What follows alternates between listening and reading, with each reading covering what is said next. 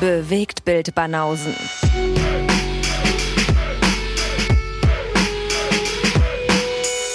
Filme, Kino und Serien, bis ihr kotzt. Das Supporter Special. Servus. Ja, servus. Volume 7 Ja, sind wir schon. schon das siebte. Krasser Scheiß. Ja, alles Filme, die auf eurem Mist gewachsen sind. Zum Mhm. siebten Mal exklusiv in einer Episode. Nichts, nichts, was wir uns ausgedacht haben, nichts, was wir uns angucken würden, sondern alles aus dem Lostopf. Genau. Nichts, wo wir jemals freiwillig gelandet wären. So sieht's aus. Ja, wobei. Bei meinen Filmen trifft das nicht so richtig zu. Was? Drecksfilme. Ja, ist das jetzt hier schon so ein bisschen Foreshadowing? Con Air Drecksfilm. Würde ich mir niemals freiwillig angucken. Aber hey, er ist aus dem Jahr 97. Das war für mich auf jeden Fall ein riesen Pluspunkt. Stimmt, da konntest du dich auch an Rollenname Co. erinnern. Das Total. ist, äh, das äh, da haben wir es ja wieder. kam mir ganz vieles bekannt vor. Muss ich mal so ein, ähm, muss ich mir mal so ein Video angucken, so Best Movies of 97, was dabei ist. Und dann Ich kenne sie ist alle. es fast wie eine gemeinsame Rezension, wenn ich die dann bringe. das war das äh, hell erleuchtete Jahr von Lee, für die, Ja. die es nicht mitbekommen haben. Da kann er sich an alles erinnern. Alles, was danach und davor war, blank. Schall und Rauch, ja. Das ist wirklich das einzige Jahr, wo ein bisschen was hängen geblieben ist. Das ist äh, fragwürdig. Absolute blank. Aber heute ist einer davon dabei, ja. Bei Con Air. mir nicht so. Wie bei dir nicht so. Keiner aus dem Jahr 97, meinst du? Oh, guck mal hier, meine Filme, Alter. Das ist mir noch gar nicht aufgefallen. Was denn? Die sind ja richtig hier, richtig chronologisch äh, von den Jahren. 77, 78, 79. Wirklich? Ja, Krasser Scheiß. Das ist ja lustig. Und alle verhältnismäßig alt. Na, sage mal. Wie? Zählt das jetzt schon als alt, wenn irgendwas in den 70ern entstanden ist oder was? Für Filmverhältnisse? Also ich meine mal ganz ehrlich. also, da hast du äh, dich nochmal rausgeredet. also Also, so- Filmverhältnis. ja, ja, wenn du dich jetzt hier so mal mit unseren Leuten unterhältst, mit denen wir hier öfter was aufnehmen, also da ist ja ein Film von 77, gilt da ja als steinalt bei den meisten. Meinst du schon Classic, ja? Voll. Hm, Ist das bei Tom schon? Ja, ich glaube. unter ja. 80 oder unter 70? Also äh, haben wir, haben wir auch ein paar Mal drüber diskutiert und er war sich da auch nicht so ganz sicher, ob das schon in den 70ern losgeht oder Hm. ob die 70er schon zu den neueren Filmen zählen, weiß ich nicht.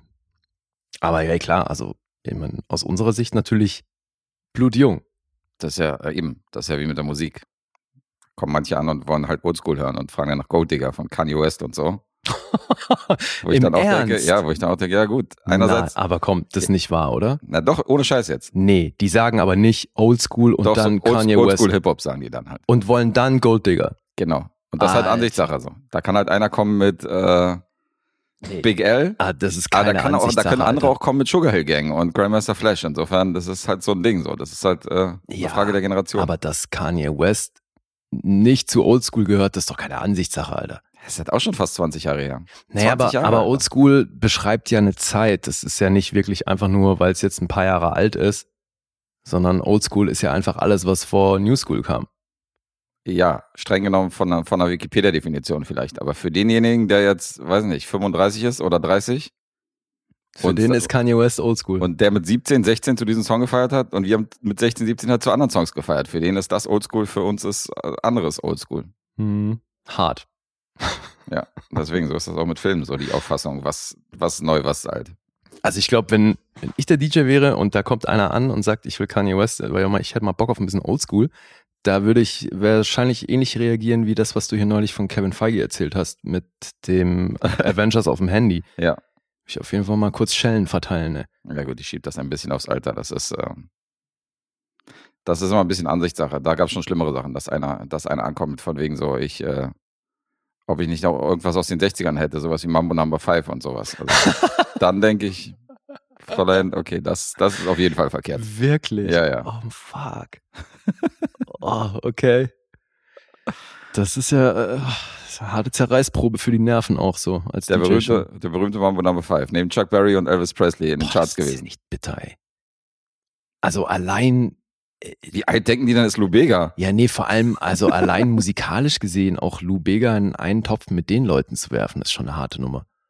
Ja, das stimmt. Verhältnismäßig, äh, was die Qualität angeht, gab es eigentlich in den 60ern sowieso sehr, sehr wenig, wo du sagst, also da gab es ja, da gab es eigentlich keinen richtigen Trash so. Kein, kein Mega-Schrott, sondern Nee, eben. so einer Rock'n'Roll-Zeit war halt irgendwie alles schon ganz cool. Es waren so ein paar Schnulzen dabei gewesen, Ja, ja, voll. Aber da war jetzt nicht so von wegen, ähm, der Berg ruft und ich Scatman John und so, wo du sagst, so, das ist halt nicht gut. Das ist halt einfach mal keine Musik, so, weißt du. Das, äh, John. äh, Habe ich, dir- hab ich dir mal erzählt, dass ich mit Lou Bega mal auf dem Flug war? nee, hast du nicht.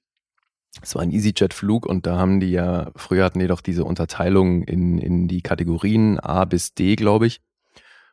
Und ähm, je nachdem, welche Kategorie du hast, durftest du dann früher boarden ne, und dir Mhm. dann entsprechend Plätze Ja. aussuchen und so, weil das ja auch oft irgendwie ohne Platzvergabe war und und und.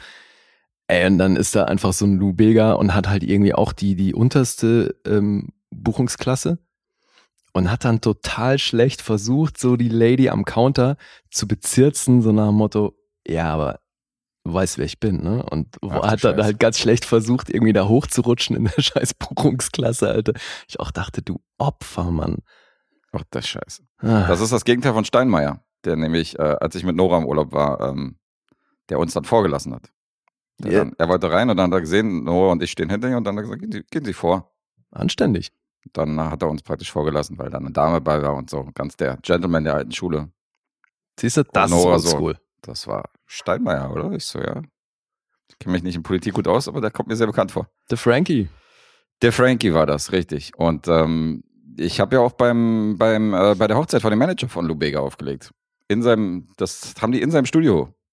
Tatsächlich haben sie die Hochzeitsfeier veranstaltet, wo dann auch lauter goldene Schallplatten hingen von, Alter, wie- von den Leuten, die er produziert Wie hat. groß ist denn das Studio bitte, wenn die da eine Hochzeitsfeier ausrichten? Das ist so richtig, also da ist halt so ein, das ist halt so ein Raum, der sieht halt aus wie so ein Aula. Da ist halt richtig eine Bühne und so hin und her. Also wahrscheinlich können da die Leute auch live performen, die er sich dann anguckt und die er Ach, castet okay, und so. weil die dann unter Umständen auch wirklich mit Orchester was einspielen. Wahrscheinlich das auch. Und das, äh, da war die Party. Krasser Scheiß. War das in Berlin? Das ist in Berlin, in der Nähe vom Potsdamer Platz, ja. Ah, Okay. Ich habe dann auch, ähm, ich habe dann auch direkt auf der Bühne aufgelegt in diesem Raum. Und dann, wenn du so lang gehst, so, weißt du, und durch die Gänge läufst, siehst du halt lauter goldene Schallplatten links und rechts Mhm. und Lou Bega. Zu welchen Song haben sie natürlich am meisten getanzt?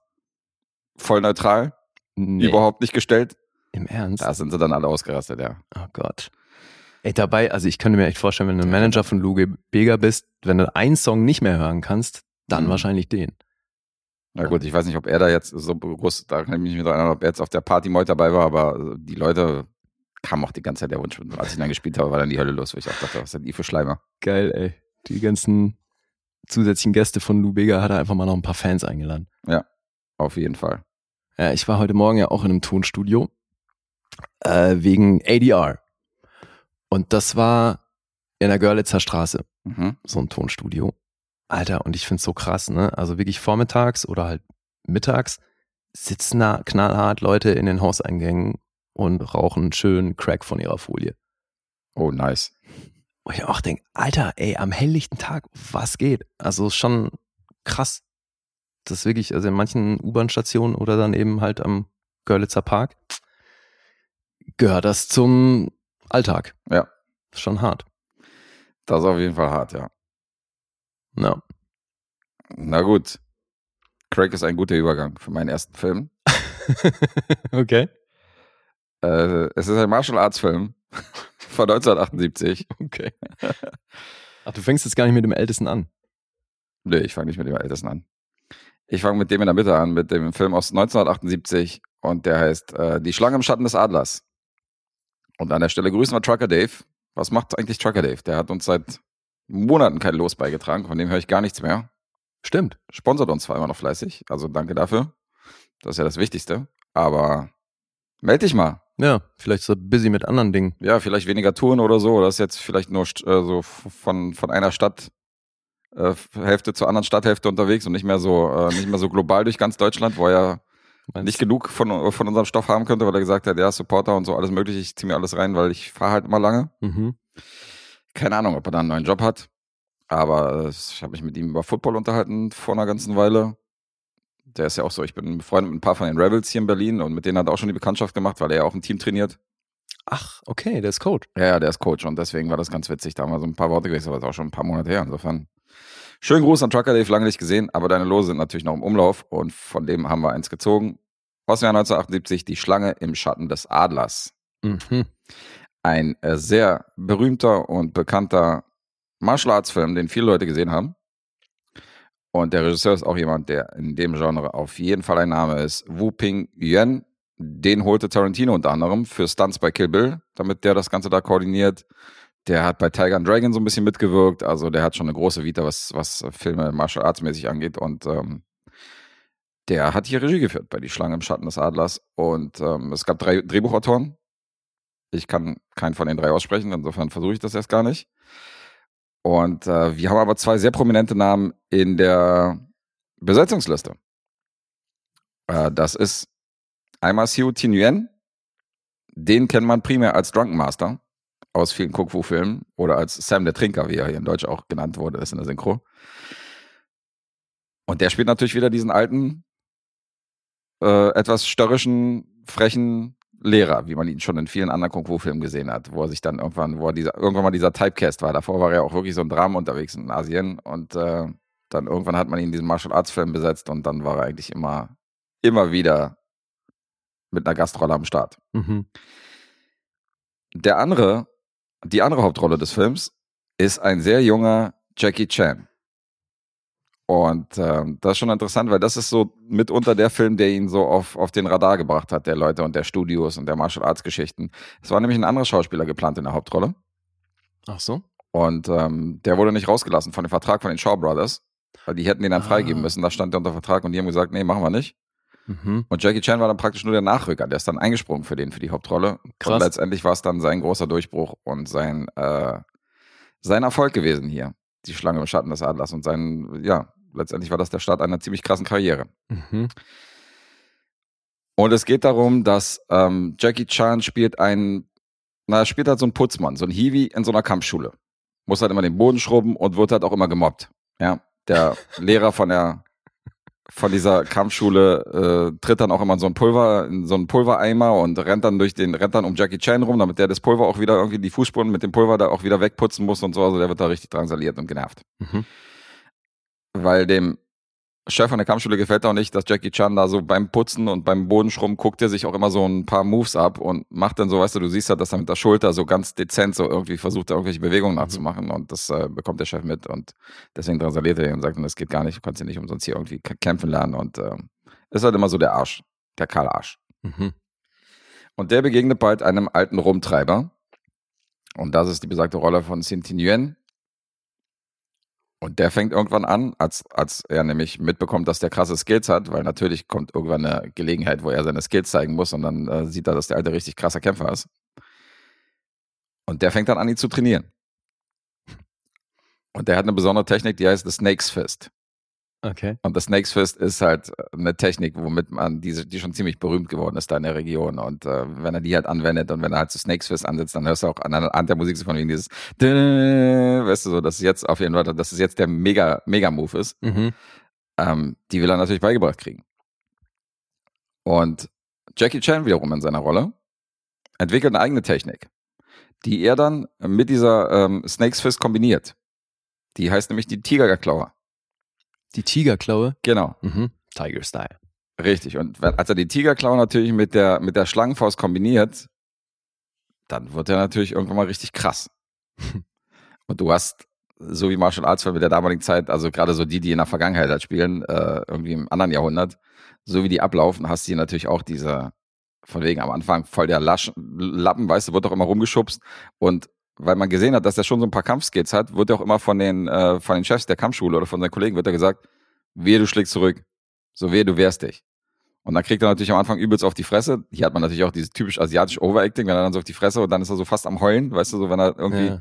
oder wenn der, wenn der Typ halt so mit den Fußspuren, mit dem Pulver so durch die, äh, durch die Küche läuft und so, dann äh, siehst halt Jackie Chan auch so fast kurz vor den Tränen, so weißt du, so vom Gesichtsausdruck, wo ich auch denke, na gut, leichtes Overacting.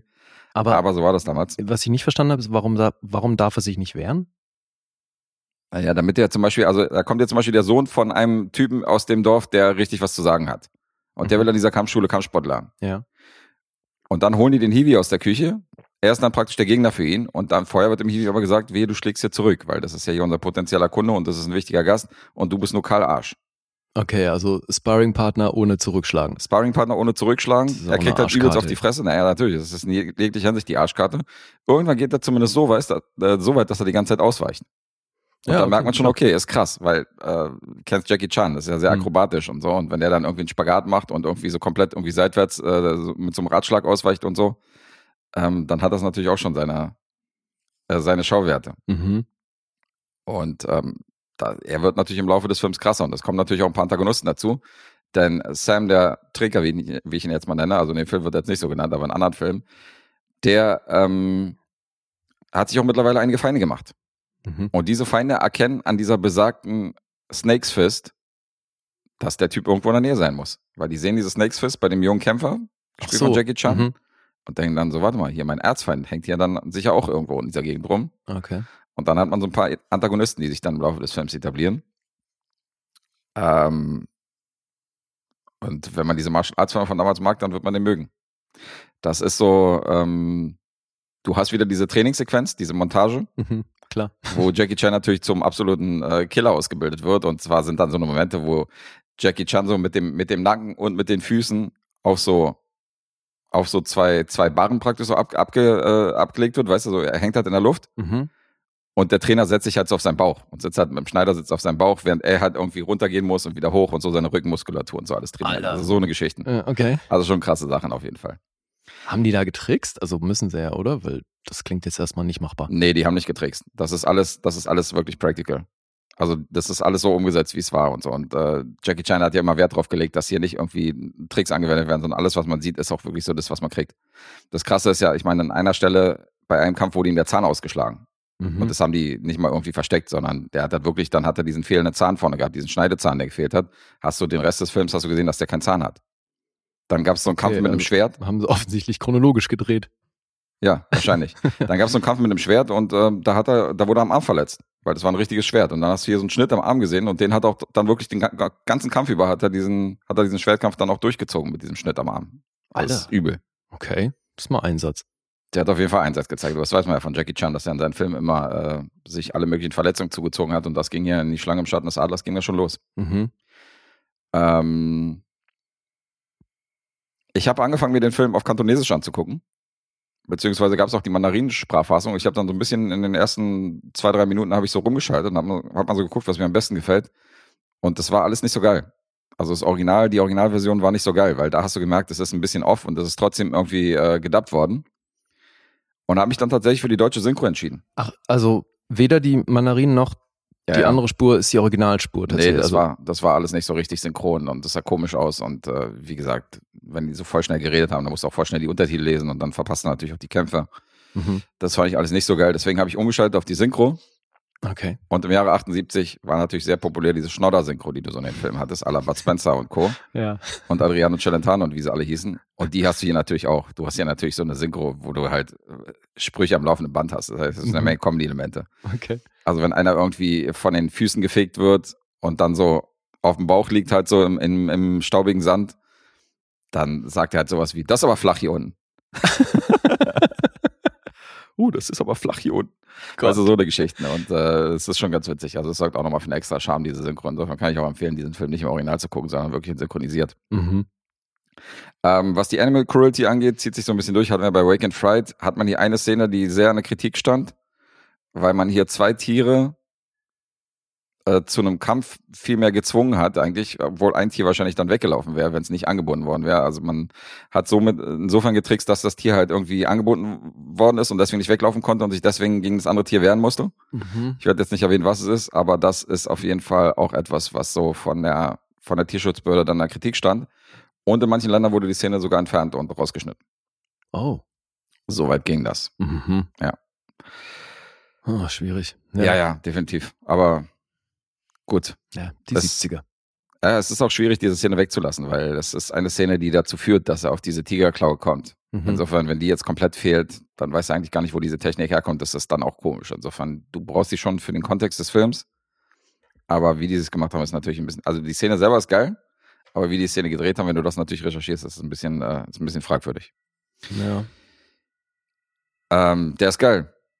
Der ist immer noch geil. Also ich habe den natürlich vor Ewigkeiten gesehen. Ich kannte den. Das war jetzt kein, keine Erstsichtung, die Schlange im Schatten des Adlers, aber äh, der funktioniert immer noch geil. Schon wie der eingestiegen ist. Du siehst am Anfang äh, Jackie Chan, wie er halt so ein so ein Cutter halt macht vor der Kamera. Cutter ist halt so eine bestimmte Bewegungsabfolge von Schlägen und Tritten, die du Mhm. halt ähm, auswendig lernst. Und er ist in so einem, er ist auf so einem roten Boden mit rotem Hintergrund halt so, komplett irgendwie alles in Rot gehalten und dann macht er diese Cutterablauf und zeigt halt, was er kann. Und dann hast du so einen mega geilen 70er-Score. Mhm. Wobei der Score teilweise auch wirklich von, von Star Wars und so geklaut worden ist, also Teile davon. Die haben da wirklich aus anderen Filmen, haben sich bedient.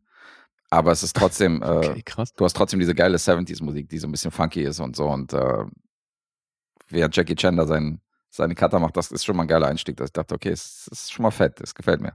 Mhm. Und wenn man diese schnoddrigen Kung-Fu-Filme mit Hu Ping Yen, äh, von Hu Ping Yen mag und von Xiu Tin Yen, der da mitspielt, hier, der diesen, der den Drunken Master halt spielt, auch legendär, dann ähm, muss man die Schlange im Schatten des Adlers eigentlich gesehen haben. Das ist einer auf jeden Fall von den Bekannten. Okay. Jetzt habe ich aber trotzdem eine Frage. Wo bleibt der Adler? Was ist mit dem? Wo, wo der Adler bleibt. Ich weiß nicht, wer der Adler ist, ehrlich gesagt, hier. Okay. Tigerklaue, Snakes Fist. Keine Adlertechnik unterwegs. Nee, keine Ahnung. Aha. Ich weiß nicht, wer der Adler ist, ehrlich gesagt. The Bald Eagle. Haben sie sich ja wieder einen schönen deutschen Titel einfallen lassen. Ja, ich kann ja nicht sagen, ob das akkurat aus dem, äh, aus dem Mandarin übersetzt worden ist. Ich äh, kann den Originaltitel sicher nicht aussprechen. Insofern kenne ich nur den deutschen Titel. Habe ich gar nicht drüber nachgedacht, wer der, wer der Adler ist. Weißt du, was der für einen englischen Titel hat? Ja, genauso. Also irgendwas von Snake in the Shadow und so. Aha. The Eagle. Weird. Ja. Okay. In Englisch definitiv identisch mit dem Deutschen. Hm. Geht 90 Minuten. Einer von diesen. Und ähm, geiles Ding. Guter Film, immer noch. Mhm. Hatte Spaß. Okay. Findest auch hier wieder so ein paar Wu-Tang-Samples, wenn du genau hinhast. Ah ja? Ja, ja, auf jeden Fall. Ja, geil. Äh, Grüße an Trucker Dave und äh, Punkte. IMDb 7,3. Äh, Metascore gibt's hier nicht. Rotten Tomatoes bei einer 6,6. 4 von 5 gibt's vom Publikum und bei einer Letterbox kriegt die Schlange im Schatten des Adlers eine 3,7. Mhm. Ich sag, du bist bei 8. Das ist korrekt. Wunderbar. 8 ist richtig. Ja, den wollte ich ja eigentlich auch gerne sehen, aber das habe ich jetzt zeitlich nicht mehr hinbekommen, leider. Ja, ist ja, Das war aber einer von denen, die ich auch sehen wollte. ist ja auch alles optional, wenn wir hier lose und Filme mitgucken. Ja, aber werde ich auf jeden Fall irgendwann nachholen. Mach das. Also für solche Filme habe ich ja eh was übrig. Ja, du hast ja hier auch schon den einen oder anderen aus der Ecke gebracht. Ja, ja. Noch nicht mal aus der ersten Reihe. Du hast ja auch da ein paar geguckt. Nee, und das war, glaube ich, auch diese, ähm, wie meinst du eben, Ciao Brothers? Ja. Ja. Shaw, Shaw Brothers. Schau, ja. Na Alright. gut, die haben ja damals fast alles produziert, was aus der Ecke kam. Insofern, Ja, ja, eben. Das war ja, das war ja so, das waren ja die Warner Brothers von Mhm. chinesischen Kampfkurzfilmen. Ja, so viel zu Die Schlange im Schatten des Adlers. Jetzt kannst du. Okay. Ähm, ja, dann fange ich doch mit dem aktuellsten Film an. Aus dem Jahr 2017. Ein österreichischer Film. Die beste aller Welten. Grüezi. Nee, Nee? das sagt man nicht in Österreich. Doch, wenn du Schweizer bist. ja. Die beste aller Welten. Der ist aus Österreich, das ist gar kein deutscher Film. Nee, ist ein österreichischer Film. Hätte ich das gewusst, dann hätte ich mir den angeguckt. Dann hättest du ihn dir angeguckt, ja. Es geht ja nicht um deutschsprachig, es geht einfach nur um die deutsche Filmindustrie. Aha. Please elaborate. Was hat es jetzt damit auf sich? Warum machst du da einen Unterschied? Ja, weil ich aus Österreich schon viele gute Filme gesehen habe. Aus Deutschland nicht, Das finstere Tal. Nee, Deutschland ist Fuck You Goethe. Mhm. Und Das so ist also so der Untergang und sowas. Neid. Zählst du da nicht mit rein? Wie heißt der? Himmel über Berlin Wie heißt so. der mit Elias Mbarak? Night. Was? Da, wo der diesen Barkeeper spielt. Nightlife. Nightlife. Ja, Alter. Also könnte man auch ein bisschen weiter zurückgehen in der Geschichte und nicht gerade solche Filme nennen. Aber gut. Manta Manta. Ist jetzt weiter in der deutschen Geschichte. Mhm. Ja. Da suche ich dir auch ein paar raus, die Kommt, nicht so. kommt bald ein zweiter Teil, Alter. Ach ja, stimmt, habe ich gehört, ja. Das Ja. wird ein Streaming-Ding, oder? Nee. oder das, kommt das ins Kino? Ist zumindest der Plan, so wie ich das verstanden habe, ja. Aber das ist ja also eh gerade so ein bisschen Thema mit den Schweigerfilmen und dem Kino-Release und so. Mhm. Das war ja auch in dem Film, in dem ich jetzt dann dabei bin, der übrigens, glaube ich, am 15. September in die Kinos kommt. Mhm. Da war das ja auch so ein Thema mit dem Verleih. Ich glaube, Schweiger hätte das Standing hier in Deutschland, dass er so einen ähnlichen, äh, ähnlichen Vertrag macht wie äh, Adam Sandler mit Netflix.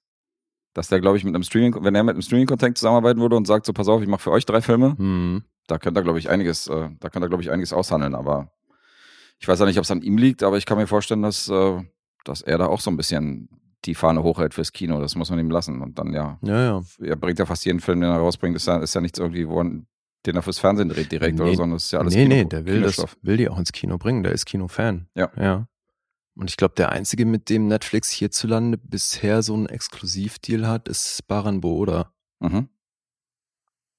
Ja. Deswegen, keine Ahnung, was da der Plan ist mit dem, Herr, mit dem Herrn Schweiger. Jetzt ist es so, dass die Beste aller Welten 2017 auf der Berlinale Premiere gefeiert hat, da auch eine Auszeichnung bekommen hat, nämlich den Kompass Perspektive Preis und dann in Österreich im Kino lief und hierzulande natürlich auch. Hat fünf österreichische Filmpreise gewonnen. Bester Film, beste Regie, beste Haupt- und Nebenrolle und Drehbuch und war noch für vier weitere nominiert. Also auf jeden Fall schon mal ein Kritikerliebling. Seit Mai 2021 ist er auf Netflix, wo man ihn auch immer noch sehen kann. Ja, ich kannte den nicht, aber ich kenne die Hauptdarstellerin. Okay. Und äh, ja, da komme ich gleich noch zu. Jetzt erzähle ich erstmal kurz, worum es hier geht. Das basiert nämlich auf wahren Begebenheiten. Der Regisseur Adrian Geuginger, der ist selber Salzburger, Jahrgang 91, Alter. Also noch nicht wirklich alt. Und der hat das auch geschrieben, weil das im Grunde seine Geschichte ist. Also, Ach, wieder Seine- seine- autobiografisch gefärbt ist, ja. ja, das ist seine Kindheit hier. Mhm. Weil die Figur, die im Zentrum steht, ist der siebenjährige Adrian. Deswegen, also der heißt auch so. Spielt das dann auch so zeitgemäß da, wo er auch sieben war, oder? Ja. Ah, schon. Mhm. Okay.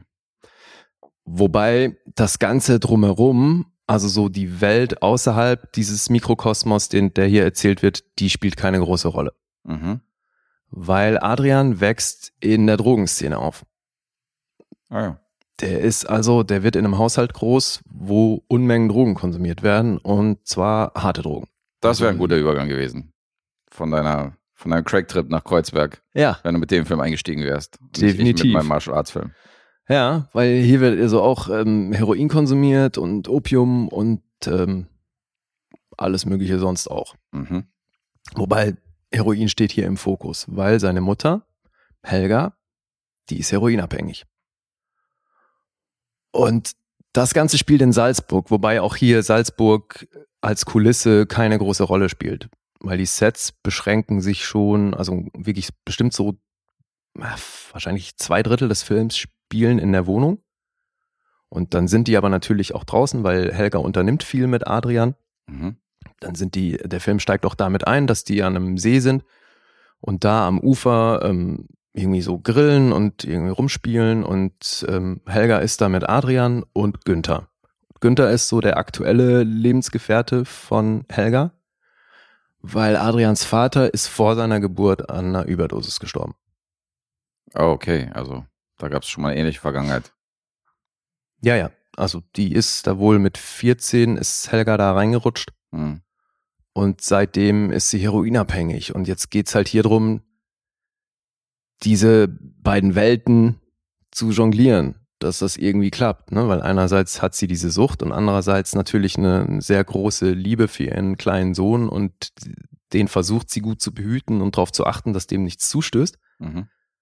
Aber der Kleine ist halt permanent in der Wohnung, wo tausend Leute abhängen, auch immer die gleichen fressen. Der kennt die dann auch so und der eine wird Grieche genannt. Der ist auch ganz offensichtlich der Ticker. So, der kommt dann immer, die wohnen so im, im Hochparterre und haben einen Balkon und der kommt dann immer über den Balkon ähm, hochgeklettert und klopft dann so ans Fenster und dann lassen sie den rein. Und der Kleine kennt das Ritual schon so. Wenn der Grieche ankommt, dann dauert es nicht lang, bis seine Mutter und Günther im anderen Zimmer verschwinden. Und dann sind die erstmal eine Weile weg und kommen halt völlig verschallert wieder raus. Mhm. Und deswegen am gewissen Punkt im Film sagt Adrian dann auch so, bitte Mama, geh nicht. Und sie sagt dann, nee, ich bin gleich wieder da und er weiß halt schon, was geht. Und deswegen hat der Junge, ähnlich wie in vielen Filmen, wo wir das auch schon hatten, flüchtet der sich in so eine Fantasiewelt. Und die sehen wir auch hin und wieder. In so, in so kurzen ja, wie so Traummomenten, wo man eben sieht, wie er so ein bisschen sich diese Fantasiewelt baut, um mit dem allem um, besser umgehen zu können. Deswegen ist in dieser Fantasiewelt ist er der Abenteurer, Mhm.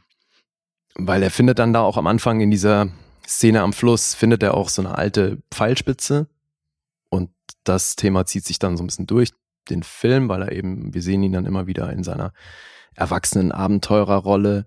Ach so, er Und- ist dann nicht Kind in diesem, in diesem, in dieser Fantasiewelt von Nee, damals, genau. sondern Er er ist, ist da, dann er ist ein Erwachsener. Wobei, das sind ganz kurze Momente, die kommen auch, ja, da gibt es so eine Handvoll an Szenen, wo die eben mal hinschneiden, wo du dann eben irgendwie so einen dunklen Wald siehst oder diesen Abenteurer, wie er da sitzt und diese Pfeilspitze bearbeitet oder eben die, auch die Monster, um die es halt geht, weil also alles, was so an den Drogen hängt, wird halt über so ein Monster repräsentiert für Adrian und das ist eben so seine Fantasiewelt. Die spielt aber eine untergeordnete Rolle, weil ansonsten sind wir halt wirklich viel in dieser Wohnung und sehen die Interaktion von Helga und Adrian und eben diesen Versuch, den Drogenalltag und den Elternalltag zu jonglieren. Und das wird natürlich gefährdet, weil Adrian geht ja auch in die Schule und bringt dann da aber auch gerne mal irgendwelche Knaller mit in die Schule, weil er die halt irgendwie von den Junkie-Freunden seiner Mutter, die bringen ihn dann halt irgendwelche Böller mit. Die schleppt er dann halt ganz stolz in die Schule und da ist dann auch ein so ein Junge, der so ein bisschen bullymäßig drauf ist, der ihn dann auch dazu nötigt, die Dinger anzuzünden und das gibt dann natürlich Stress und das Jugendamt steht eh schon auf dem Plan und kommt hin und wieder vorbei und dann muss auch immer ganz hektisch schnell die Wohnung aufgeräumt werden und Mhm. Adrian hat eine Menge so ähm, so Silvesterraketen rumliegen, die muss er dann halt auch immer verstecken, ne, weil der ist halt gerne, also hat auch mal ein Feuerzeug dabei und ist so ein kleiner Pyromane. Böller und Raketen gefallen ihm. Hat auch Mhm. sowas? Ja, der, Dynamitstange Der eine Böller macht schon ordentlich Lärm, deswegen ist es natürlich auch mördergefährlich. Und als die Mutter dann in die Schule gerufen wird, und sich mit, um sich mit der Direktorin darüber zu unterhalten, spielt sie das halt auch total runter und meint so, ja, aber der weiß das, der kennt das ja und so. Und ich habe mir da nichts bei gedacht. Und die so, ja, wissen Sie eigentlich, wie gefährlich das ist, so was da passieren kann? Und die so, ja, nee, sorry, wusste ich nicht. Mhm. Und Helga versucht halt alles, um irgendwie eine gute Mutter zu sein. Aber ja, ihre Sucht kickt da natürlich immer wieder rein und das wird sehr, es hat mitunter so ein bisschen dokumentarischen Stil, aber das ist jetzt hier nicht wie bei Chloe Zhao oder so. Ich meine, dieser Film hat 1,7 Millionen gekostet. Und das ist jetzt so ein bisschen die Krux, dadurch, dass der halt auch so ein mitunter so ein bisschen dokumentarischen Style hat, wirkt das halt wenig nach Kino. Du, ich meine? Das hat dann leider so ein bisschen was von einem Fernsehfilm. Ach so rum, okay. Ja, das Mhm. fand ich ein bisschen, bisschen schade. Aber das hat natürlich auf der anderen Seite auch zur Folge, dass es sehr real wirkt. Und das wird stark unterstützt vom Schauspiel des Kleinen, Mhm. der das sensationell macht. Na gut, hat einen österreichischen Filmpreis dafür bekommen, zu Recht. Und Verena Altenberger spielt das auch sensationell. Ich bin eh Fan von der. Aber das macht sie gut, ey. Okay. Sie hat da ja auch viele Preise für gewonnen, auch international tatsächlich. Der Film lief auch in den USA auf diversen Festivals und sonst wo auf der Welt. Und der Film selber, Regie und auch sie haben auch, wie gesagt, außerhalb von Deutschland und Österreich eine Menge Preise dafür gewonnen. Mhm. Also ist überall gut angekommen und ich kann das gut verstehen, weil das ist echt, das ist, ähm, das ist natürlich harte Kost. Und ein Stück weit äh, ist das Drama ja auch vorgegeben durch die Prämisse. Das heißt, man weiß ein Stück weit, worauf man sich einlässt. Aber es äh, ist gut gespielt. Also wirklich, der Film lebt von den Performances hier. Schauspielkino. Geht eine Stunde 40 Minuten und ist ab 12 freigegeben. Ja, zur Besetzung eben. Also Helga Wachter wird von Verena Altenberger gespielt. Die hat mittlerweile schon echt eine ganze Menge gemacht. 46 Credits. Hierzulande, die hat mal so eine, ich glaube, es war eine RTL-Serie, die hieß Magda macht das schon, die leider auch so sehr typisch deutsch ist. Mhm. Deswegen ist die, glaube ich, nicht repräsentativ. Aber Verena, die spielt echt krasse Sachen. Also zum einen neben dieser Film wurde ja auch in der Kritik entsprechend aufgenommen. Jetzt hat sie mich, ich habe diese Woche mit ihr gespielt, weil wir die gecastet haben und dann habe ich sie angespielt. Na, lustiger Zufall. Ja, t- passt total gut. Und dann habe ich ihr erzählt, dass ich diesen Film noch gucken muss für unseren Podcast und dass wir dann drüber sprechen und so. Und dann meinte sie, cool, wann passiert denn das? Und ich so, naja, muss auf jeden Fall diesen Monat noch passieren. Mhm. Und dann meine sie, cool, dann weiß gerne darauf hin, das mache ich jetzt, dass sie nämlich mit Adrian Geuginger schon den nächsten Film gedreht hat. Der kommt jetzt ins Kino und heißt Märzengrund. Ich glaube, der läuft sogar schon, wenn das rauskommt. Okay. Ja. Hört sich das denn an? Das weiß, ich, das weiß ich nicht. Aber wie gesagt, ich bin Fan von ihr. Ich bin sehr überzeugt davon, dass sie echt eine gute Schauspielerin ist, weil ich die schon mehrfach angespielt habe und die wirklich gut finde. Ah, Du hast sie mehr so, also du hast sie, äh, gibt jetzt nicht einen Film bestimmten, den du gesehen hast, wo du gesagt hast, da ist sie mir zum ersten Mal aufgefallen oder besonders, sondern Nee. jetzt halt wirklich durch die natürliche Interaktion jetzt mit ihr. Ja, Okay, das war, waren alles Dinge, die ich mit ihr gespielt habe bisher, ja. Cool. Weil wir die schon echt oft gecastet haben. Und ja, die ist, die ist ganz gut im Business. Und aktuell spielt die auch äh, Jedermann in Salzburg, also bei den Festspielen. Mhm. Ist also wieder in der Heimat, weil die ist Österreicherin. Also auch auf Bühnen unterwegs. Ja, ja. Cool. Ja, und die hat einen guten Run. Und ich bin mal gespannt, wo das mit ihr noch hingeht. Weil die ist gut. Und der Kleine, der ist wie gesagt auch sehr gut, der hier den Adrian Wachter spielt. Das ist Jeremy Milika. Das war hier sein Debüt. Mhm. Ich meine, der Typ ist Jahrgang 2008. Also der war halt wirklich gerade mal acht oder äh, höchstens neun, als das Ding gedreht wurde. Und dafür spielt er das wirklich krass. Hat mittlerweile 18 Credits und es ist witzig, weil wir haben den auch besetzt für Barbarians. Da hat er nämlich da den kleinen Bruder von Tusnella gespielt, Ansgar. Naja. Mhm. Ja, der hat auf jeden Fall Potenzial. Da bin ich auch sehr gespannt, wo das, wo das noch hingeht mit dem. Der Typ, der Günther Geuginger spielt, den könnte man auch kennen. Also der heißt dann Geuginger, weil die später, im späteren Verlauf haben die geheiratet. Das sind aber Dinge, die erfährt man am Ende des Films. Das ist jetzt kein Spoiler oder ähnliches. Ähm, Lukas Mikro, den könnte man auch kennen, vor allem aus Österreich, weil der hat dann auch bei Freud mitgespielt oder jetzt die Schachnovelle hat er auch mitgespielt und hat auch schon ein paar echt große Sachen gemacht. Mit Oliver Masucci, oder? Schachnovelle. Ja, genau. Mhm. Der hat mich tatsächlich mal interessiert. Und Den werde ich mir vielleicht mal angucken. Und Michael Pink, der spielt den Griechen und der hat auch schon verflucht viel gemacht. Wenn du die Fresse siehst, den kennst du auch garantiert. Mhm. 91 Credits und hat aber auch schon so das eine oder andere Hollywood-Ding gemacht. Der hat zum Beispiel hier, äh, ich hatte diesen Ryan Reynolds-Film äh, The Voices, Ja? da hat er Jesus gespielt. Ah ja. Das ist eine kleine kurze Sequenz, aber trotzdem, also er hat schon ein paar internationale Wenn man Projekte. Jesus in der Vita hat. Schon mal gut. Ja, das ist nicht verkehrt. Ja, und eben der Film, der passt sehr ins Fahrwasser von ähnlichen Filmen in die Richtung, die wir schon hatten. Mhm. Wie hieß denn dieser hm, Lilia Forever war ja auch so ein ziemlich echtes und hartes, auch Drogenthema. Mhm. Das finde ich, kann man so ein bisschen damit vergleichen. Zumal da gibt's ja auch diese Momente, wo sie sich in so eine Fantasiewelt flüchtet, um irgendwie mit den aktuellen Umständen besser klarzukommen. Und was halt an die beste aller Welten schon auch wirklich gut ist, ist, dass der wirklich fast komplett ohne Pathos auskommt. Mhm. Jetzt kann man beim Ende, könnte man drüber diskutieren, ob das nicht cleverer gewesen wäre, irgendwie so zwei, drei Minuten früher auszusteigen. Weil ja, ich finde, da gibt's dann doch so ein bisschen Pathos, aber also man merkt, dass das eine sehr persönliche Geschichte ist. Mhm. Und was halt auch schön ist, so am, am Ende steht dann da, Adrian hat sich seinen Traum erfüllt und ist Abenteurer geworden. Das jetzt halt quasi er mit dem Filmemachen sein, seinen Wunsch als Abenteurer auslebt. Okay. Finde ich ganz geil. Ja, so viel zu die beste aller Welten. Dann komme ich zu den Punkten. Also das, um das nochmal für dich besser eintakten zu können, das ist nicht mein liebster Film aus dem Genre. Mhm. Na, so, ich mag, wie gesagt, wie das alles gespielt wird. Ich finde, trotzdem hätte der wahrscheinlich ein bisschen was mit dem Pacing machen können. Auf der anderen Seite brauchst du natürlich auch, also es- diese, weil es sehr stark schon auch um die Lehre geht, die Helga halt in ihrem Leben empfindet, warum sie ja überhaupt bei den Drogen landet.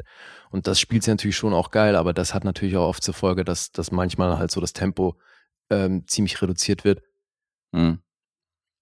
Weil eben diese, diese Lehre in ihrem Leben durch die Drogen und so weiter, das wird dann entsprechend dargestellt. Ja. Und deswegen, ich fand den gut, aber das ist nicht mein Liebster aus dem Genre. Okay. So, die Punkte. 7,6 hat der auf IMDb. Es gibt keinen Metascore. Es gibt keine Rotten Tomatoes Bewertung. Aber Letterboxd. Da ist er bei 3,8. Und ja, ein Kritikerliebling. 22 Preise, 14 Nominierungen. Der hat überall ordentlich Furore gemacht. Äh, weißt du denn, von wem der Film kommt? Von welchem Supporter? Ach so, ja. Das habe ich mir aufgeschrieben. Tom. Ach, der ist von Tom? Ja. Okay. Von Attenbomb Tom wahrscheinlich dann, der auch Österreicher ist und dann mal was aus Hiesigenlanden, aus, aus seiner Heimat damit beigetragen hat. Ja, ja ich habe das ganz vergessen zu erwähnen. Ich habe mir das ja jetzt, ich wollte ja auch mal gucken, so wann wir die Filme denn gezogen haben. Und die beste aller Welten äh, hat er im Oktober 21 reingeworfen. Okay. Die Schlange im Schatten des Adlers tatsächlich noch recht frisch. April 22 von Trucker Dave reingemacht. Das ist tatsächlich, ich glaube, es ist sein letztes Los, was ich irgendwie von ihm gekriegt habe. Und finde ich auch immer ganz interessant, wie lange die denn aus dem Lostopf, äh, wie lange es immer dauert, bis sie rausgefischt worden sind. Das variiert ja auch immer. Mhm. Okay, Grüße an Tom an dieser Stelle. Ja, auf jeden Fall. Danke für den Film. Mhm. Ich kannte ihn ja noch nicht. Und Guess hatte keinen Bock. Ich keine Zeit. Man muss auch mal Abstriche machen. naja, komm. Du hast bei dem schon explizit gesagt, ne. Ja, du hast mir auch nicht gesagt, dass es ein Österreicher ist. Du hast gesagt, es ist ein deutschsprachiger. Das, äh, Was nicht falsch ist. Ja. Da hättest du detaillierter dich ausdrücken sollen, dann hätte ich mitgeguckt. So, so. Ähm, das meinst du aber nicht ernst, oder? Nein. Okay. Außerdem habe ich zumindest einen von deinen Filmen gesehen, im Gegensatz zu du zu meinen. Also insofern, Das, bitte ja. Ruhe. Bitte bleiben Sie ruhig.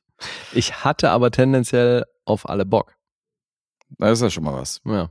Ähm, ich bin trotzdem am Schwanken, auch wegen deinem Fazit ist mein Schwanken gleich geblieben. Aber ich sage eine siebenhalb. Das ist richtig. Ja. Cool. In welche Richtung hast du denn geschwankt? Äh, ich habe überlegt, ob es doch noch eine 8 wäre. Mhm. Ähm, insofern hast du mit dem Fazit, meint es nicht mein Liebster, aber es ist natürlich trotzdem gut und tolles Schauspielkino. Habe ich die 8 natürlich auch in Anbetracht gezogen. Wäre auch drin gewesen mit der Beschreibung, aber gut, habe mich jetzt auf die 7,5 eingependelt, aber fein. Ich kann mir vor allem gut vorstellen, dass das auch diese Sorte Film ist, die nochmal sehr viel härter einschlägt, wenn du ein junges Kind zu Hause hast. Klar. Weißt Logisch. du? Und wenn du dann siehst, wie der halt aufwächst und was da für hässliche Situationen gibt. Weil der Grieche ist dann da einmal, der hängt da eben auch nächtelang ab, ne? Sondern Mhm. pennt er da wieder einmal auf der Couch und weil wieder alle völlig verschallert sind und äh, Helga ist aber gerade so weggetreten, dass sie gar nichts mitkriegt und dem Griechen ist dann irgendwie langweilig und weil der aber immer auch so ein Spiel hat mit Adrian, wo die so ein bisschen Armdrücken machen, Mhm. sagt er dann so, okay, pass auf, jetzt müssen wir aber was einsetzen, so. Der Verlierer muss saufen. Und Adrian so, nee, ich will nicht. Und er so, doch, machen wir jetzt. Und dann zwingt er ihn halt, will er ihn halt dazu zwingen, zu saufen, weil er verliert. Und das ist schon ein hässlicher Moment. Mhm. Und ich kann mir eben vorstellen, dass wenn du halt selber ein Kind hast, geht dir das mördernah. Das ist ja auch das, was Erik äh, zu uns meinte und was er uns erzählt hat, dass seitdem er Vater geworden ist, ihm das voll schwer fällt in Horrorfilmen, wenn so Kinder, Kindern irgendwas Mhm. angetan wird oder wenn die in Gefahr sind. Und vorher war ihm das so, vorher hat er sich das reingezogen, weißt du, als großer Ja. Horror- und Splatter-Fan war ihm das immer wurscht. Aber in dem Moment, wenn du dann halt selber ein Kind hast, siehst du so eine Filme aus einer ganz anderen Perspektive und fühlst da ganz anders mit. Insofern, äh, ein guter, sehr guter Freund von mir aus Stuttgart, äh, ehemaliger Mitbewohner, der hat sich irgendwann, der hat mir irgendwann versprochen, der so, hey, alles, was von dir im Kino läuft, gucke ich mir natürlich an. Mhm. Jetzt habe ich ihm halt die Story von diesem Till Schweiger Film erzählt dass es da um einen Sechsjährigen geht, der zu Tode kommt. Und der ist eben auch jetzt irgendwie so seit drei Jahren Vater, ne, weil das ja, der KMH ist ja sein Kleiner. Mhm. Und der meinte so, okay, Alter, nee. Ich habe ihm nur die Geschichte erzählt und der meinte, Alter, ey, vergiss es. Da hört's auf. Kann ich mir nicht reinziehen. Keine Chance. Weil es halt wirklich einfach, weil der Vater ist, so, ne? Dann ja, ist die, die Vorstellung, die geht dir dann so nahe, dass, dass du da keinen Bock drauf hast. Das ist schon echt krass. Ja, ja, klar. Ja, ich bin natürlich nicht in der Situation, aber ich überlege gerade, also normalerweise kann ich Filme immer gut subtrahieren, bitte, äh, subtrahieren, äh, abstrahieren vom, vom wahren Leben. Ob mir das auch gehen würde, aber kann man natürlich nicht sagen, wenn man nicht in der, in der Haut derjenigen steckt. Das ist natürlich auch eine Frage, wie sensibel man ist und so. Ja, aber ich glaube auch wirklich, egal wie empathisch man ist, das ist, das kannst du nicht nachempfinden. Ja, ja, klar. Das musst du erlebt haben. Das stimmt. Alright. On to the next one. Was ist dein nächster? On to the next one. Da mache ich mal einen geilen Übergang, weil du hast ja gerade gesagt, dass der äh, kleine Kerl auch öfter mal mit Böllern durch die Gegend geworfen hat und äh, mal so ein paar laute, laute Knaller im Kinderzimmer hatte. Und ich bringe jetzt einen Film aus dem Land, der bekannt dafür ist, die lautesten Böller überhaupt rauszubringen. Polen. Natürlich, ein polnischer Film. Äh, das war mein smoother Übergang. Ja. Dankeschön, meine Damen und Herren, danke. Mhm. Aus dem Jahr 1977 rede ich jetzt über Mann aus Marmor. Im November 2021 von unserem Kumpel Classic Dave in den Losthoff geschmissen. Jetzt häufen sich aber hier seine Ziehungen, ja, nachdem er Mhm. so lange, so eine lange Durchstrecke hatte. Wurde er jetzt ein paar Mal aus dem Losthoff gefischt. Hey, als ich da die Prämisse gelesen habe, dachte ich, das klingt verdammt ähnlich wie was, was du hier schon hattest. Danke. Okay. Jetzt kommt nämlich die Connection. In der Episode 184 habe ich über einen ähnlich klingenden Film geredet, Mann aus Eisen. Genau. Und ich habe in dieser Rezension erwähnt, dass ich nicht wusste, dass ich da gerade ein Sequel gucke. Und jetzt ist es das. Das ist der erste Teil. Okay, geil. Es ist der erste Teil des Sequels, was ich hier Großartig. gebracht habe. Und vielleicht erinnerst du dich an den Tenor von damals. Ich habe nämlich kritisiert, dass auf der Schneiderliste halt auch Filme sind, die so übelst anstrengend zu gucken sind und die Mhm. du so im Schulunterricht vielleicht vorgewiesen kriegst, wo du dann denkst, so, Alter, wann ist endlich Pause? mhm. Und der ging halt auch so zweieinhalb Stunden. Mhm. Der Und- ist auch so lang, ne? Ja, genau. Und das war halt so total trocken. Und da ging es halt um diese Gewerkschaften in Polen. Und ich so, ja, okay, es ist schon ein bisschen interessant, aber irgendwie äh, zeigt das auch nicht so richtig.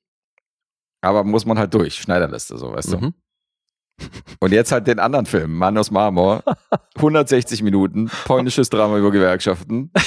Das ist nämlich der Film, der drei, vier Jahre davor gedreht worden ist, aus dem Jahr 1977. Mhm.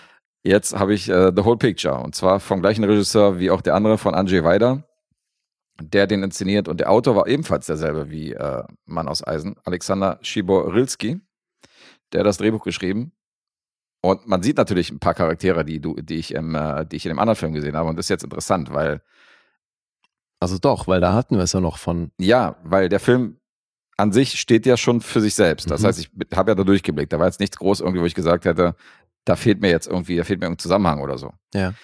Im Nachhinein weiß ich aber, dass bestimmte Rollen, die da besucht worden sind, weil es ging ja um diesen Reporter, der Mhm. dann so bestimmte Leute aufgesucht hat, Zeitzeugen von damals. Und die Leute, die er teilweise aufgesucht hat, die haben hier eine große Rolle in diesem Film. Das habe ich natürlich nicht gewusst. Ah, Das heißt, ich dachte, okay, alles klar, das ist der und diejenige, die er dann besucht hat. Es es wäre schon cool gewesen, beide in der richtigen Chronologie gesehen zu haben. Hm. Aber es passt auch so. Wie viele Jahre liegen zwischen den Filmen? Äh, vier Jahre, drei oder vier Jahre. Okay. Ich glaube, 81 war Mhm. äh, Mann aus Eisen. Ja, wer da möchte, gerne in die Episode 184 mal reinsch reinschnuppern. Und hier geht es um eine junge polnische Filmemacherin, die versucht in der äh, Jetztzeit, also praktisch Ende der 70er damals, die Story von Mateusz Birkut zu recherchieren. Und Mateusz Birkut war ein Bauarbeiter, der in den 50ern so zur Propagandafigur äh, in Polen aufgebauscht wurde. Mhm. Nämlich so von wegen, so damals im Zuge Helden der Arbeit, ähm, haben sie ihn halt mit so einem Filmteam begleitet, der dann irgendwie anfängt, so ein Haus zu bauen und dann hat er diesen Maurerrekord aufgestellt, weil er so und so viel Ziegeln in den und den, in der und der Stundzeit irgendwie vollbracht hat und dann wurde halt so der Star. Das war nämlich damals in Nova Huta, ähm, wurde so eine Neubausiedlung errichtet. Mhm. Und da hat der polnische Staat natürlich damit beworben, dass hier so die, äh, die neue Arbeitergeneration, wie schnell die sind und dass hier komplett von null aus einer aus einem leeren Land hier so eine so eine Wohnhäuser entstehen und hier äh, praktisch eine ganze Stadt aus den äh, aus den hier irgendwie rausgehoben wird und so und äh, darum dreht sich dieser Film und dieser Bauarbeiter Matthäus Birkut wurde damals so zur Heldenfigur stilisiert, bis dann irgendwann er komplett von der Bildfläche verschwunden ist. Mhm. Man hat ihm ein Denkmal errichtet, man hat irgendwie sein Bild so riesig in Warschau irgendwie ausgehangen, so neben anderen äh, nationalen polnischen Helden. Und irgendwann hat man das Bild dann abgehangen und keiner wollte mehr was mit dem zu tun haben. Und diese junge Reporterin geht dieser Sache so auf die Schliche und will einen Film darüber drehen, was da letztendlich passiert ist und wo der ist, weil der ist vom Erdboden verschluckt und dann versucht sie zu recherchieren anhand von Archivaufnahmen, die dann tatsächlich äh, äh, Originalarchivaufnahmen aus Polen teilweise sind und die auch äh, irgendwie dann in schwarz-weiß sind aus irgendwelchen Newsreels und so. Ähm, versucht die dann diesen Matthäus Birkut auf die, auf die Spur zu kommen. Aber wenn die da echtes Footage einbaut, Mhm. hat's den real gegeben? Nee. Weil das echte Footage ist natürlich jetzt nichts, wo er irgendwie zu sehen Nee, ist, sondern das okay. sind dann so diese, wenn so irgendwie eine Mauer, wenn so ein Haus gebaut wird und die machen so ein riesiges Trarad rum und du siehst das ganze Volk, was außen rum steht, weißt du, in den 50er Jahren, die dann irgendwie diesen Hausbau beobachten. Das haben die natürlich in den Film eingebaut und die Szenen sind Ah. real. Okay. Also mehr so die Panoramaaufnahmen und so. Okay, also weil diese diesen Umstand hat es gegeben, dass Ja, ja. da plötzlich no krasse neue Häuser gebaut wurden. Genau, und die Leute den Umstand gab es da gegeben. Es hat diesen, es hat diesen Fall gegeben, dass Polen da versucht von ihrer Politik abzulenken und das Ganze darauf gelenkt hat, dass wir hier jetzt so neue Helden im Land haben, die irgendwie das Land komplett neu aufbauen Mhm. und so eine Geschichte. Und da dreht sich dieser Film rum. Es finden aber nicht alle geil, dass dieser Matthäus Birkut ähm, hier so der neue Held der Arbeit wird. Einerseits, ich meine, es gibt ein Attentat auf ihn, das kann ich schon mal verraten, wo er sich dann beide Hände verbrennt. An einer Ziegel, die praktisch manipuliert worden ist. Okay. Und dann fällt der Verdacht auf mehrere Leute. Also können das Arbeitskollegen gewesen sein, die irgendwie verhindern wollen, äh, dass er jetzt so, dass er diesen Standard an Arbeit so hoch pusht, weißt du, dass sie jetzt alle so. so. schnell arbeiten müssen, dass die jetzt alle diesen Qualitätsstandard haben müssen, so weißt du, wollen die den so ein bisschen in ihre Schranken weisen, weil ohne Hände, der, dem, wurden- dem werden die Hände danach verbunden und der kann nicht mehr arbeiten. Das ist Mhm. Fakt. Sind das politische Gegner? Sind das äh, Gegner der äh, jetzigen polnischen Regierung, weißt du, die ihnen irgendwie einen Strich durch die Rechnung machen, denen das nicht gefällt, diese Helden der Arbeit Aktion und diese Werbemaßnahme. Und ähm, da bauscht sich dann so ein bisschen der Verdacht auf, auf wen könnte das kommen? Sind das Kollegen, sind das Staatsgegner? Wer hat ihn, wer hat dieses Attentat ausgeübt? Mhm. Und die Reporterin versucht die ganze Zeit im Laufe des Films diesen äh, Matthäus Birko 20 Jahre später au ausfindig zu machen. Und ob das gelingt oder ob das nicht gelingt, werde ich jetzt nicht sagen. Aber überall, wo der auftaucht, sind primär Rückblenden in die Vergangenheit. Wo dann die Geschichte von ihm dann aufgedröselt wird, was aus ihm geworden ist, was mit ihm passiert, als er die Hände verbunden, als er mit verbundenen Händen irgendwie nicht mehr arbeiten konnte und äh, so, also wie er so schnell zum Star aufgestiegen ist und dann auch, wie er auch schnell wieder abgeschrieben worden ist von den Kollegen. Also viele Flashbacks, ja? Viele Flashbacks. Und Also- funktioniert das? Ganz viel Zeitsprünge. Ja, dann man blickt zumindest durch, wo man, wo man jetzt was wie wo ist. Definitiv. Ja, aber hast du irgendwie das Gefühl, dass das von, von der eigentlichen Handlung ablenkt? Oder also ist das irgendwie mit dem roten Faden, tut es der Sache gut, dass da permanent hin und her gesprungen wird? Ja, ja, das ist ja eigentlich die Handlung. Also die Handlung ist ja, dass sie diesen Film dreht mit diesen Rückblenden. Insofern, dass du die Rückblenden dann siehst und dass du siehst, was sie da filmt und was sie da recherchiert. Das macht völlig Sinn. Mhm. Sie hat ja zudem auch noch damit zu kämpfen, dass ihr ähm, ihre Auftraggeber und der äh, Chef von der Produktionsfirma und so, die ja diesen Film durchgewunken hat, die verlieren langsam die Geduld. Weil die sagen, du drehst hier einen Dokumentarfilm über einen Typen, den du nicht einmal vor die Kamera gekriegt hast. Das will keiner sehen so. Also Ja. wir finanzieren das nicht mehr. Du musst jetzt die Kamera zurückgeben. Das sind ja alles Sachen, die dann Mhm. vom Studio gestellt werden. Und wollen sie dann, äh, geben mir dann auch ein Ultimatum oder sagen dann so, so hier ist Schluss, so, das bringt halt nicht so. Das will, Mhm. halt, interessiert keinen. Also ich, das kostet mich halt Geld jeden Tag, wenn du halt irgendwie losgeschickt wirst und äh, ich sehe hier keine Resultate. Also sie hat, sie hat noch irgendwie gegen diese, gegen dieses Studiosystem noch zu kämpfen bei sich und so. Das ist schon, sie ist aber sehr dickköpfig und starkköpfig und lässt, nimmt auch ein Nein nicht irgendwie, äh, akzeptiert keine Neins und versucht dann das Ganze ein bisschen aufzudröseln. Mhm. Ähm, was interessant ist, sind die Hintergründe von Mann aus Marmor, denn das Drehbuch zu diesem Film wurde bereits in den 60er Jahren verfasst. Oh. Also tatsächlich irgendwie recht früh in der polnischen Filmgeschichte. Das hat allerdings die polnische Zensurbehörde sofort abgeschmettert und hat gesagt, hier wird kein Film draus gedreht und wenn, dann wird er niemals irgendwo gezeigt werden. Weil zu systemkritisch. Zu systemkritisch, Aha. zu politisch, äh, wollen wir nicht haben. Erst in den 70ern, als sie in die Dreharbeiten gegangen sind, haben die das okay gehabt, haben aber von vornherein hat die äh, polnische äh, Filmschaffung und die äh, Zensurbehörde festgelegt, dass es keine Freigabe für den Export gibt oder für internationale Screenings. Das heißt, ihr dürft den Film drehen, aber ihr dürft ihn nur innerhalb von Polen zeigen. Das können die bestimmen. Das können die bestimmen. Also damals zumindest. Krasser Scheiß. streng kommunistisches Land. Und ähm, weiter wiederum organisierte aber ein unangekündigt, unangekündigt, ungean, Alter, unangekündigtes Screening. This guy knows his stuff. Leider nein. Unangekündigtes Screening in äh, Cannes. Und hat also der Fuchs. Der das Fuchs- hat ja dann wahrscheinlich schon jemand mitbekommen, dass das Ding in kann. ja, das hat jemand mitbekommen, aber da war es natürlich zu spät, es zu verhindern. Also, weißt du, das hat Ach er dann so, hat er in und so. Kauf genommen. Hat die Okay. Konsequenzen in Kauf genommen und hat ihn dann in Cannes gezeigt, ohne dass er es natürlich vorher groß beworben hat, weil dann äh, hätte er natürlich, hätte, wäre in Polen aufs Dach gestiegen. Mhm. Dann haben sie gesagt, okay, der Arsch jetzt hat er, hat er den Film da gezeigt, ja gut. Okay, ja, weil heimlich ist anders, ne? Ja, heimlich ist es natürlich nicht, aber es, äh, der hat sich dann durchgesetzt. Offiziell hat er nicht das Recht gehabt, diesen Film international irgendwie zu zeigen oder zu vermarkten. Das ist ja assi, ey. Das ist schon richtig hart. Und, aber äh, wurde das dann, hat sich das verändert, nachdem der in Cannes lief? Also hat er dann eine Chance bekommen, den international auszuwerten? Ich weiß ehrlich gesagt nicht, weil ich meine, die, äh, Das wäre mal interessant gewesen, das zu recherchieren, weil die äh, Blu-ray, die äh, Classic Dave mir gegeben hat, ist auch eine polnische. Ach so? Insofern, vielleicht ist Hey, der aber jetzt. irgendwie muss der ja auf dieser Schneiderliste gelandet sein. Also die Wahrscheinlichkeit, dass sich da jemand eine, eine Blu-ray oder eine DVD aus Polen besorgt hat, ist ja nicht so hoch. Naja, die Möglichkeit gibt es natürlich auch, aber es ist äh, eine gute Frage. Also ich gehe mal davon aus, dass, dass das mittlerweile lockerer ist und dass die diesen Film sich ja auch im Fernsehen irgendwo gezeigt haben, Mhm. dass das mittlerweile gezeigt haben darf. Aber damals war es auf jeden Fall äh, streng, streng vorgegeben, dass die diesen Film halt wirklich nur innerhalb von Polens behalten wollten und nicht äh, gar nicht so dieses systemkritische in die Welt schreien. Das ist ja krass, ey. Und wie Mann aus Eisen ist auch Mann aus Marmor auf der 1000 Movies Schneiderliste. Also hätte ich mir eh früher oder später nochmal angucken müssen. Mhm. Und jetzt habe ich ihn dann Classic Dave gesehen. Und eins kann ich sagen, er ist nicht so trocken und langweilig wie der erste. Aber auch hier braucht man für 160 Minuten natürlich auch eine Menge Geduld äh, für so ein polnisches Drama um Gewerkschaften und um äh, so ein Held der Arbeit, der da so ein bisschen aufgebauscht wird. Also ist jetzt sicher nicht das kurzweiligste Kino, Mhm. was wir hier präsentiert haben. Ja, Jetzt habe ich natürlich keine Ahnung mehr, wo du beim ersten äh, oder beim zweiten gelandet bist. Deswegen ist das leider keine Referenz für mich. Aber kurzweiliger klingt bei der Lauflänge ja schon mal gut. Ja, kurzweiliger. Ja. Also nicht kurzweilig, sondern halt Nee, kurzweiliger als der erste. Ja. Ich habe die Punkte hier notiert, aber es wäre halt ein Tipp, wenn ich dir das sagen würde. Weil du Nee, wüsstest ja. dann schon mal, dass es über dieser Punktzahl ist. Ja, nee, kein Problem. Aber der erste war ein bisschen lame. mhm. Also ich konnte nicht sagen, dass es, wenn du dich erinnerst, war das Fazit ungefähr so, dass ich nicht sagen konnte, dass das jetzt ein beschissener Film per se ist. Mhm. Aber ich hatte halt keinen Spaß dabei. Das war halt anstrengend, den zu Ja, gucken. ja. Und hier hat man schon so interessante Aspekte gehabt und äh, also es war definitiv der bessere von den beiden.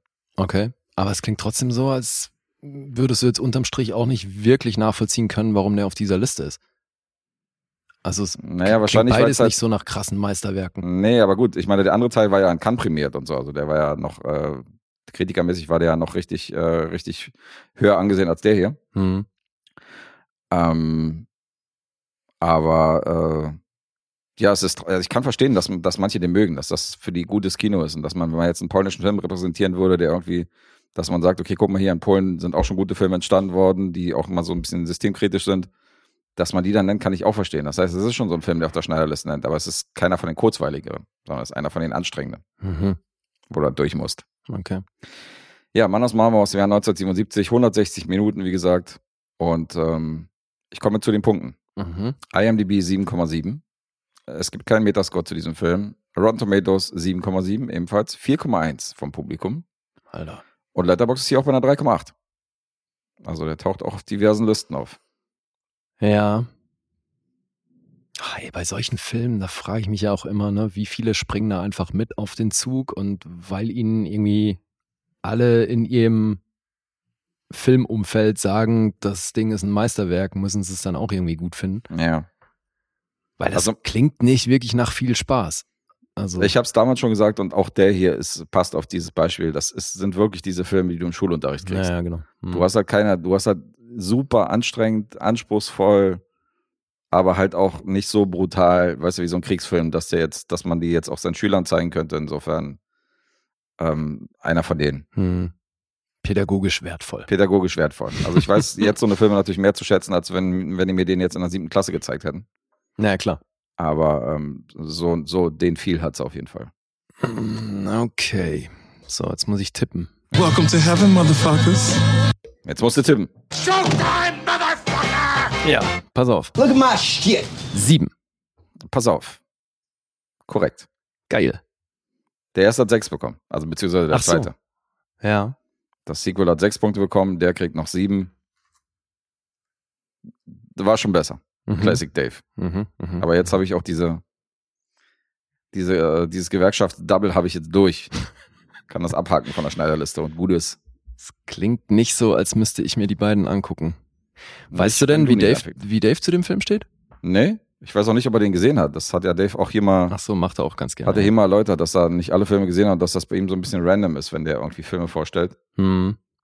Insofern weiß ich jetzt gar nicht, wie er zu dem steht, werde ich ihn dann fragen, wenn wir dann wieder einen Austausch haben, demnächst von Filmen. Und jetzt du. Okay. Dann kommen wir zu dem Film aus Korea aus dem Jahr 2002. Sympathy for Mr. Vengeance Mhm. von Park Chan-wook.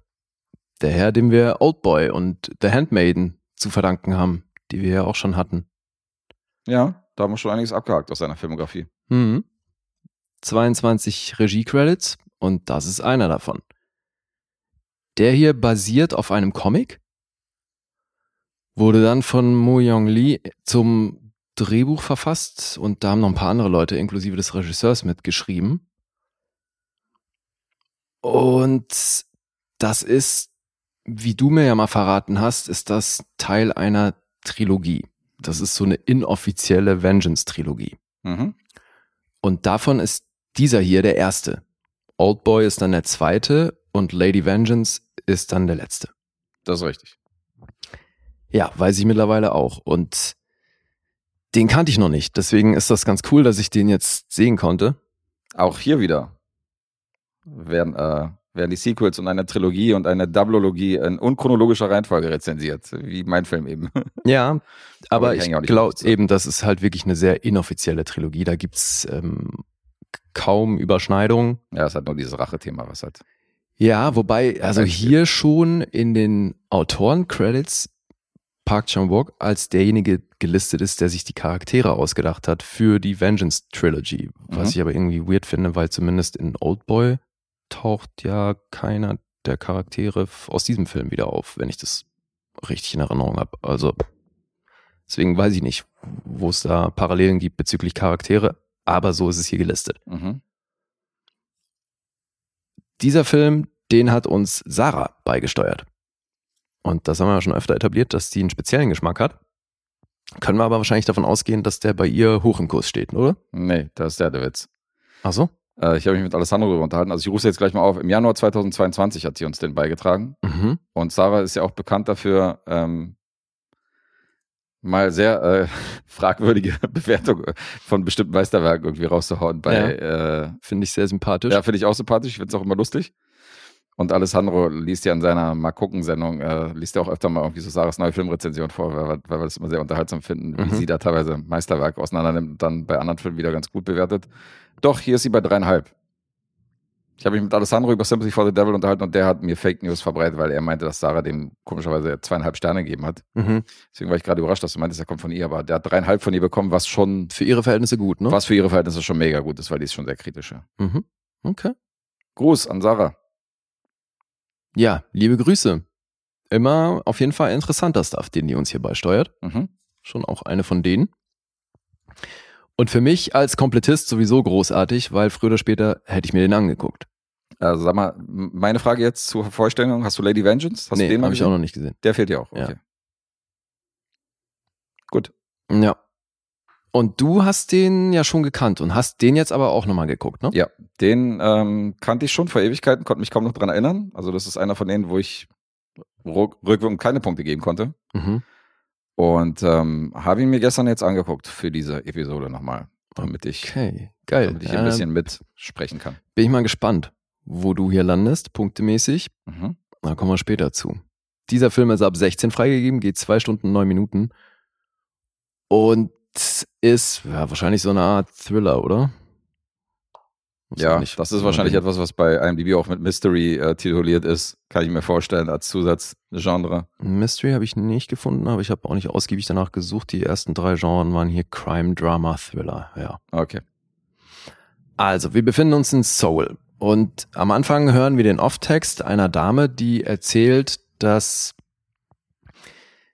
wie das mit ihrer Mutter damals abgelaufen ist, dass die ihren Traum aufgegeben hat, damit die Kleine eine gute Ausbildung bekommen kann. Und als diese in dieser Ausbildung war oder eben auf einer höher führenden Schule, ist die Mutter krank geworden, woraufhin sie das wieder abbrechen musste, um die Mutter zu pflegen. Also irgendwie haben sich beide jeweilig für den anderen geopfert, aufgeopfert. Das ist ein bisschen, damit steigt der Film ein. Und diese Dame hat einen Bruder. Der steht im Fokus der Geschichte. Das ist Rio. Mhm. Und der ist taubstumm. Das ist sehr wichtig an der Story. Die Schwester ist mittlerweile auch krank und braucht eine Nierentransplantation. Jetzt versucht Rio zu Beginn des Films seiner Schwester seine Niere zu spenden und unterschlägt dabei, dass er nicht die richtige Blutgruppe hat. Jupp. Die, weil seine ist mit ihrer nicht kompatibel. Sie hat B und er eben nicht. Er arbeitet bei so einer ähm, Il- Ilchin Electronics heißt das. Das ist so eine, ja, die, die stellen Elektroartikel her und er ist dabei in so einer Art Fabrik und muss eigentlich, da werden halt Metalle eingeschmolzen und er, das ist eine sehr krasse körperliche Arbeit und die schon auch ein bisschen gefährlich ist. Und das finde ich irgendwie, also bildsprachlich ist es sowieso ein starker Film, finde ich. Mhm. Das ähm, kennt man aber, glaube ich, von dem Regisseur eh, dass der wirklich starke Bilder macht. Und hier gibt's so totale Einstellung von, also so ein bisschen aufsichtig von, von dieser Fabrik und den Abläufen da drin. Mhm. Und es ist schon geil, ey, weil es da super laut ist. Jeder rennt halt mit dem Ohrenschutz rum. Nur natürlich Rio nicht, weil der ja taub ist. Und hin und wieder hören wir auch das, was Rio hört, was dann halt wirklich so ein ganz dumpfes, also ganz weit im Hintergrund hört man irgendwie so dumpfe Geräusche. Mhm. Und mehr hört er nicht und deswegen kann er da eben ohne Ohrenschutz rumrennen. Jetzt wird er entlassen, weil es gibt da Kürzungen in dem Betrieb und der Chef muss eine Menge Leute rausschmeißen. Und daraufhin zieht er so ein bisschen durch die Stadt und ist dann auf so einer öffentlichen Toilette, wo dann noch andere Typen reinkommen und da so Aufkleber an die Wand kleben. Ist auch ein ganz geiler Shot, weil unmittelbar davor war die Reinigungslady in der Toilette und hat gerade noch Aufkleber von der Wand gekratzt und Mhm. kaum ist die raus, kommen neue Typen rein und kleben da wieder was ran. Und ein Aufkleber, der direkt vor Rio an die Wand geklebt wird, der weist darauf hin, dass es Organhändler gibt, bei denen man sich melden kann, wenn man eben irgendein Organ braucht. Das ist natürlich sehr convenient, dass dieser Aufkleber ihm direkt für die Ja, Fresse ja, geklebt wird. Das ist schon ein großer Zufall. Ja. Also meldet er sich bei denen und die sagen, klar, können wir machen. Das Problem ist, er hat nicht genug Kohle für, für die Niere für seine Schwester. Also schlagen ihm die Organhändler vor, wir machen so, du hast 10 Millionen Won, die du uns geben kannst. Wir nehmen die und wenn du uns noch deine Niere gibst, dann haben wir einen Deal. Dann geben wir deiner Schwester die richtige Niere. Mhm. Also will er das machen, aber er hat eben dieses Geld nicht und also um anschließend die Operation zu bezahlen. Und seine Freundin, das ist so eine, mm, ja, also die ist so ein bisschen anarchistisch unterwegs und äh, revolutionär und die überredet ihn dann, die Tochter seines ehemaligen Chefs zu entführen. Weil der schwimmt ja im Geld und sie hat tausend Gründe für ihn, warum das da eigentlich dann schon fast kein Verbrechen mehr ist, sondern im Grunde Haben ihn ja auch tun sie was. Gutes damit. Ja. Ja. ja, zumal sie dann auch sagt, weißt du, wenn, wenn wir die Kleine, wir, wir entführen die, aber so, dass sie das selber nicht groß mitkriegt. Und die Eltern sind dann total besorgt und wenn die dann wieder da ist, dann lieben die noch mehr als vorher. Mhm. Also Klar. eigentlich Win-Win. Das ist der Plan. Und dann entführen die die Kleine und dann kommt's aber zu einer Tragödie und das löst dann den einen oder anderen Rachefeldzug aus. Ich weiß jetzt nicht, wie weit man hier gehen soll in der Geschichte. Hier geht halt, äh, genau, hier geht der Racheteil los. Ja, Viel weiter würde ich nicht erzählen, außer dass, wobei, also der Racheteil, da habe ich auf die Uhr geguckt, der geht tatsächlich erst bei einer Stunde 26 los. Und das ist halt bei einem Film, der zwei Stunden neun geht und Sympathy for Mr. Vengeance heißt, ist der Vengeance-Part dann doch äh, sehr spät.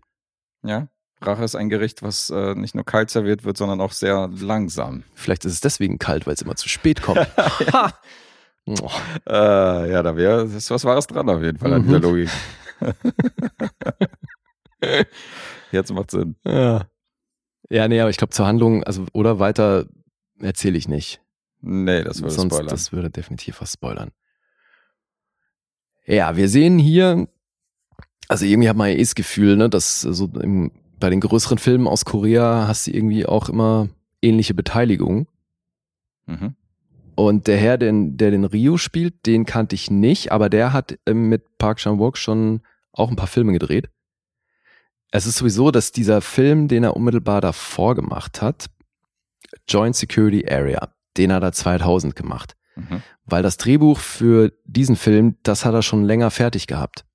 Und er hat aber kein, kein Geld zusammenbekommen. Ich habe mir auf der Blu-ray waren so ein paar Extras, habe ich mir angeguckt und da ging es eben unter anderem auch darum, wie das überhaupt zustande gekommen ist. Und er konnte die Finanzierung nicht zusammenbekommen für diesen Film und hat dann eben erst diesen Joint Security Area gedreht, wo eben der Typ, der Rio spielt, auch schon mitgespielt hat, Sing Ha Kyun. Und der Film war ein Erfolg oder zumindest so erfolgreich, dass er für diesen Film hier quasi carte blanche bekommen hat und machen durfte, was er will. Ja, das Ganze hat 4 Millionen gekostet und also der Film sieht auch zu keinem Zeitpunkt so aus, als hätte es da irgendwo an Geld gemangelt. Finde sowieso, also was eben, habe ich ja vorhin schon gesagt, bildstark, Ja, sowieso. Das ist, also wenn man, glaube ich, irgendwie ein Problem mit dem Film haben könnte, dann auf gar keinen Fall mit der, mit der Bildsprache. Hm. Dieser Top-Shot ist auch Wahnsinn, dass er teilweise die Kamera so oben hält, wo er halt jemand, wo es eine Szene gibt, wo jemand begraben wird und so. Und ähm, der hat auch immer abgefahrene Kamerawinkel und so, was du auch gerade Mhm. sagst in dieser Fabrik und so, finde ich auch immer richtig cool bei ihm. Ja. Nee, nee, also das ist, das finde ich, hat man bei, bisher habe ich das bei all seinen Filmen so gefühlt, dass der wirklich weiß, warum er Einstellungen Mhm. XYZ wählt. Also das ist so dieses, ich glaube, das letzte Mal, als wir das davon hatten, ging es um Parasite, der jetzt nicht von ihm ist, aber Hm. da ist es auch so, ne, dieses, dass du halt das Gefühl hast, von der Regie da durchgeführt zu werden, dass du zu jedem Zeitpunkt das Gefühl hast, der weiß, was er da macht. Ja. Das ist hier schon auch so. Ja, passend zu Parasite haben wir den nämlich auch den Herrn, der den Boss von Ilchin Electronics spielt, Dongjin Park, der wird von Song Kang-ho gespielt. Das ist unser Hauptdarsteller aus Parasite und äh, bei Snowpiercer war er auch dabei Riesenstar. und A Taxi Driver und sonst was. Also Ja, den hatten wir hier. jedem Film. Ja, deswegen meine ich, also, es, also gefühlt kommt aus Korea, wenn es um wirklich große Filme geht. Also da ist entweder er dabei, Park Chan-wook oder Bong Joon-ho. Also Ja. ja, die die machen ja auch. Also ich meine, Park Chan-wook war ja bei Snowpiercer auch Producer Ah, ja. bei der Serie dann. Ne? Er ist einklüngelt anscheinend. Ja. Obwohl das ja eigentlich das Projekt von Bong Joon-ho ist. Also es ist Mhm. abgefahren. Ja, da wird viel rumgetauscht. Und er spielt hier also den anderen männlichen Part. Die Freundin von Ryu, die ist mir zumindest bekannt. Das war aber schon auch so eine, so eine Art Durchbruch für sie hier, Mhm. weil das schon auch ein bisschen konträr war zu dem, was sie sonst so in Korea gespielt hat. Aber das ist Bae Duna, die wir aus Cloud Atlas und The Host oder eben auch Sense8 kennen. Okay. Ist sie nicht wiedererkannt? Also Sense8 habe ich nie gesehen. Cloud Atlas ist Ewigkeiten her und äh, Ja, aber sie, sie ist die Koreanerin, The Host. Äh, sie ist die Koreanerin aus äh, Cloud Atlas, okay. Hätte ich jetzt nicht zu. die da ja auch können. mehrere Rollen spielt. Ja, ja, klar, ich erinnere mich. Mhm. Das ist sie. Okay, krass, die war das. Ja, und wie, hier ist es ähnlich wie mit vielen Filmen, die wir aus Korea schon hatten. Auch hier geht's wieder um Klassenunterschiede. Das Mhm. wird hier natürlich sehr stark demonstriert über, über die Arbeiter in der Fabrik. Und dann eben den, den Chef, der halt irgendwie eine riesen Butze hat und vermeintlich ein gutes Leben führt. Hm. Und ja, also wir hatten es bei Parasite, also ich meine, selbst Snowpiercer ist natürlich ein Paradebeispiel für Klassenunterschiede. Und Klar. Also das ist irgendwie, in so koreanischen Filmen ist das echt oft Thema. Ja. Das Einzige, was der Regisseur nicht durchbekommen hat, war seine Idee, dass dieser Film nach und nach im Verlauf an Farbe verlieren sollte. Das hat er dann wohl es gibt eine, eine Special Edition von Lady Vengeance, wo das, wo er das nochmal so umgesetzt hat. Ah ja, Aber sein Plan war, das eben hier schon zu machen. okay. Was halt natürlich auch so ein bisschen den moralischen Zerfall, den die Charaktere hier durchmachen, ne? dass die Grenzen von wie weit man geht immer weiter verschwimmen. Dass, dass er das eben auch visuell unterstützt, indem der Film eben immer mehr an Farbe verliert, bis er halt schwarz-weiß ist. Mhm. Interessant. hätte ich, glaube ich, ganz cool gefunden, aber also, wie gesagt, bildsprachlich funktioniert er auf jeden Fall auch so. Ja, was für mich halt leider nicht funktioniert, ist das Pacing. Alter Falter ist dieser Film langsam. Und ich meine, Oldboy ist auch nicht schnell erzählt. Aber Oldboy kreiert für mich irgendwie eine Stimmung, wo ich so reingezogen werde. Vielleicht ist es auch wegen des Hauptdarstellers oder dieses, diesem engen Raum, in dem er ist, oder also ich finde, man ist da viel mehr bei ihm. Ey, hier ist es wirklich, ich dachte so oft so, alter Leute, kommt mal zu Potte, ey, ich hab's gesehen. Also so, weißt du, irgendwie alles schöne Bilder, geil gespielt, aber so oft passiert mal so gar nichts, ey. Du hast da zum Teil Kamerafahrten irgendwie von einem Lichtschalter zum, zur Tür, gefühlt in Slow Motion und nichts passiert. Und das ist wirklich, ich hab's nicht verstanden. Ich dachte die ganze Zeit so, Leute, warum denn? Der ist so langatmig. Mhm. Oh. Ich hab dann, weil ich dachte so, okay, geil, jetzt sieht so aus, als äh, würden wir uns dem Ende nähern. Guck ich auf die Uhr, lief der gerade mal eine Stunde. Okay. Und ich dachte so, Alter, was? Das darf doch nicht wahr sein, ey. Krasser Scheiß. Also wirklich, das hat mir einen großen Teil des äh, Films ruiniert oder zumindest mal sehr viel Spaß genommen, Mhm. weil an sich die Handlung, also auch, dass es eben, na, schon ein Tick irreführend, finde ich, weil ich finde bei dem Titel und ich wusste ja, von welchem Regisseur der ist, ich habe schon eher was Richtung Oldboy erwartet, wo ich dachte, okay, das ist hier, Vengeance ist hier das Thema. Und also bis wir an den Punkt kommen, wo es überhaupt mal einen Mr. Vengeance gibt, ist halt, sind halt wirklich anderthalb Stunden vergangen. Und das finde ich nicht nur irreführend, sondern halt auch mörderschade, weil, also so lange hat es dann auch wirklich gedauert, bis ich dachte, okay, jetzt geht die Handlung so vorwärts, dass ich Bock habe, da weiter zu folgen. Bis dahin war es schon mit Anstrengung verbunden. Mhm. Tja, dann musst du mal den polnischen Film angucken. Ja gut, langsamer geht immer, aber das ist für mich wirklich dadurch nicht gerade empfehlenswert. Krass. Ja. Und dann dachte ich echt so, fuck, ey, jetzt ist das wieder so ein Film, irgendwie, der von allen gefeiert wird und ich, ich fühl's nicht. Und dann hat sich das aber so ein bisschen relativiert, als ich die Zahlen gesehen habe.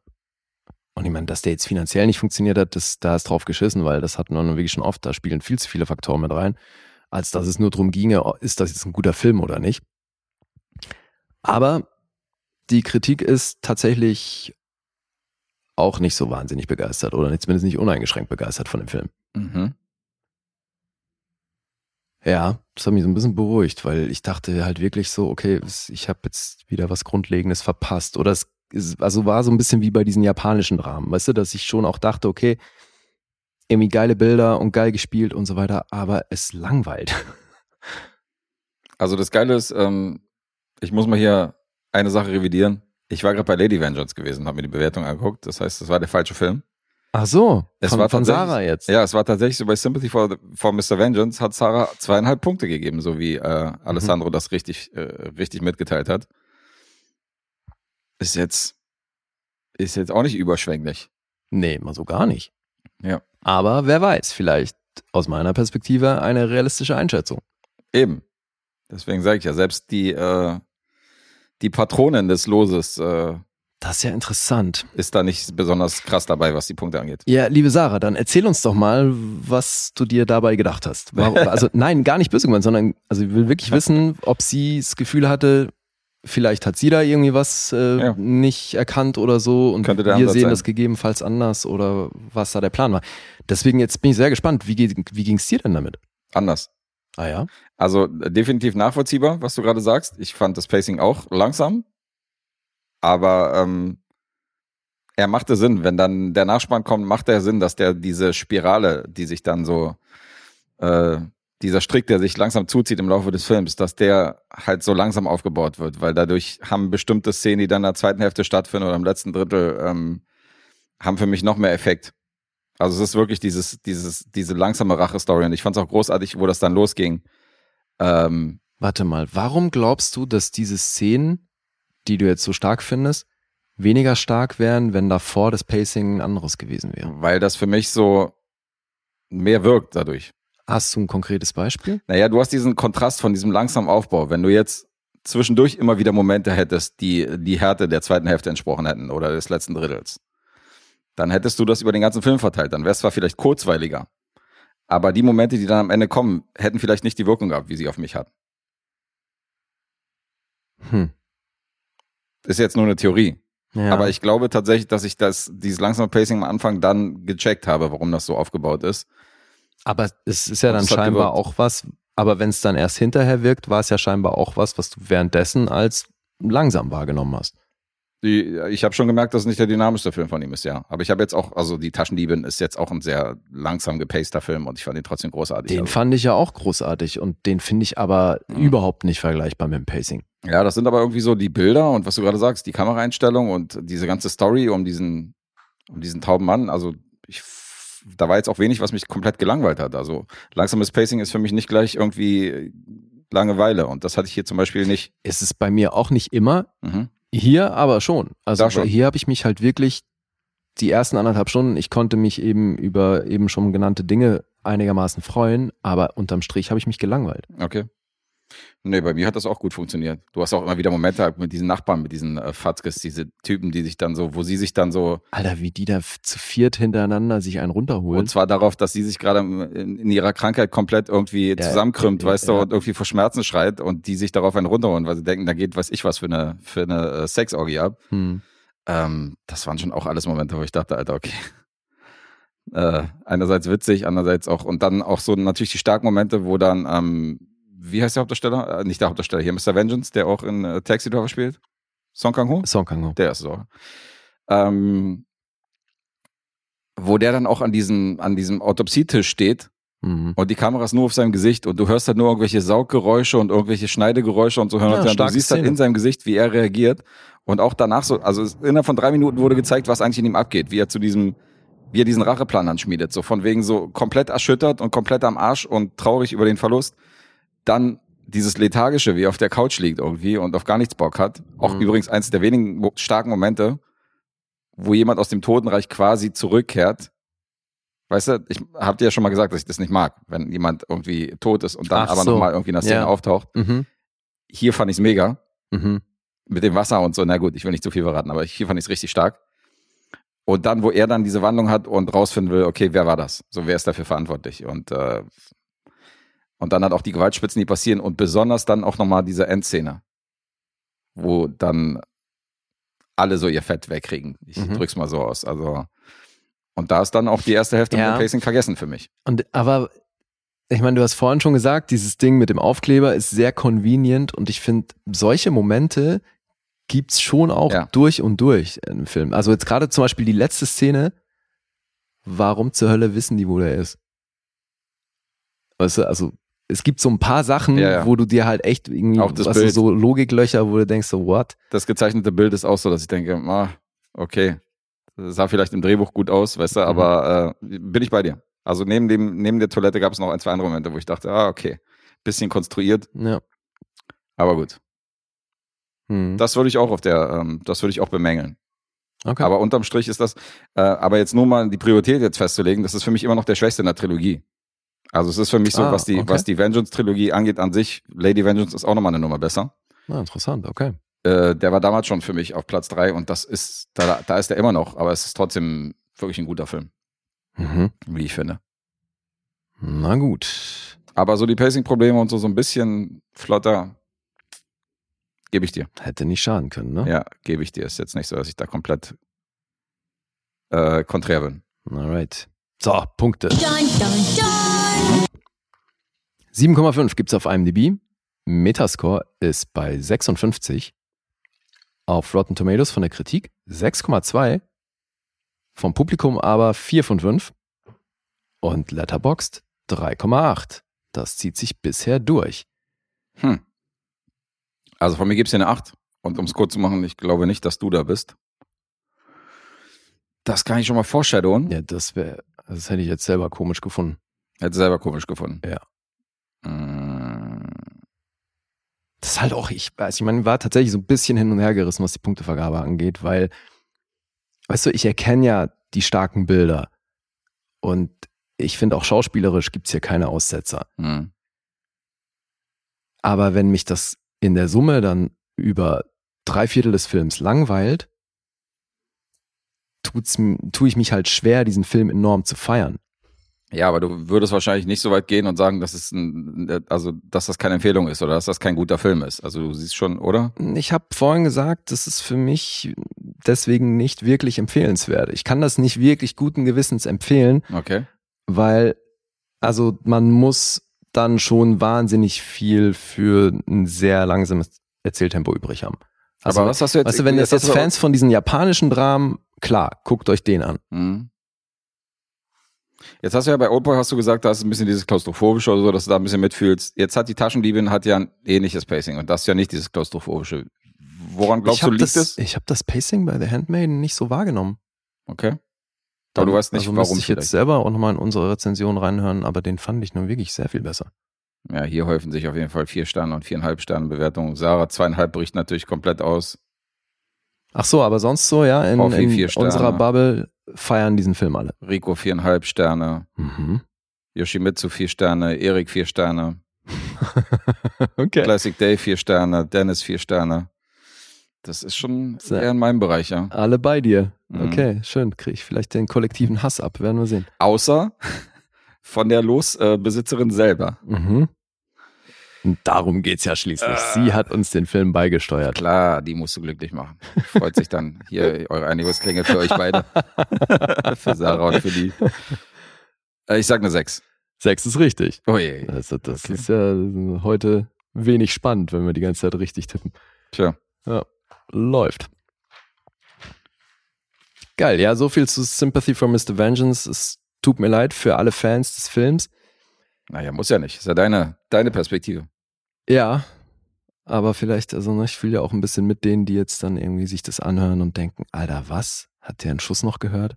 Deswegen ist es ja auch ein bisschen interessant, dass wir beide hier unsere Perspektive mit hinzufügen. Und insofern mag der eine vielleicht bei dir sein und der andere vielleicht bei mir, aber von mir wäre das eine klare Empfehlung.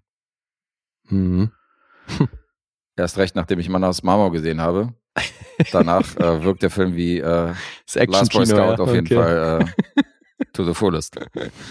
Okay. Okay, dann komme ich zu meinem letzten Film der heutigen Episode. Yes! Und gleichzeitig der erste Film, den wir für Stefan rezensieren. Das äh, Yeah!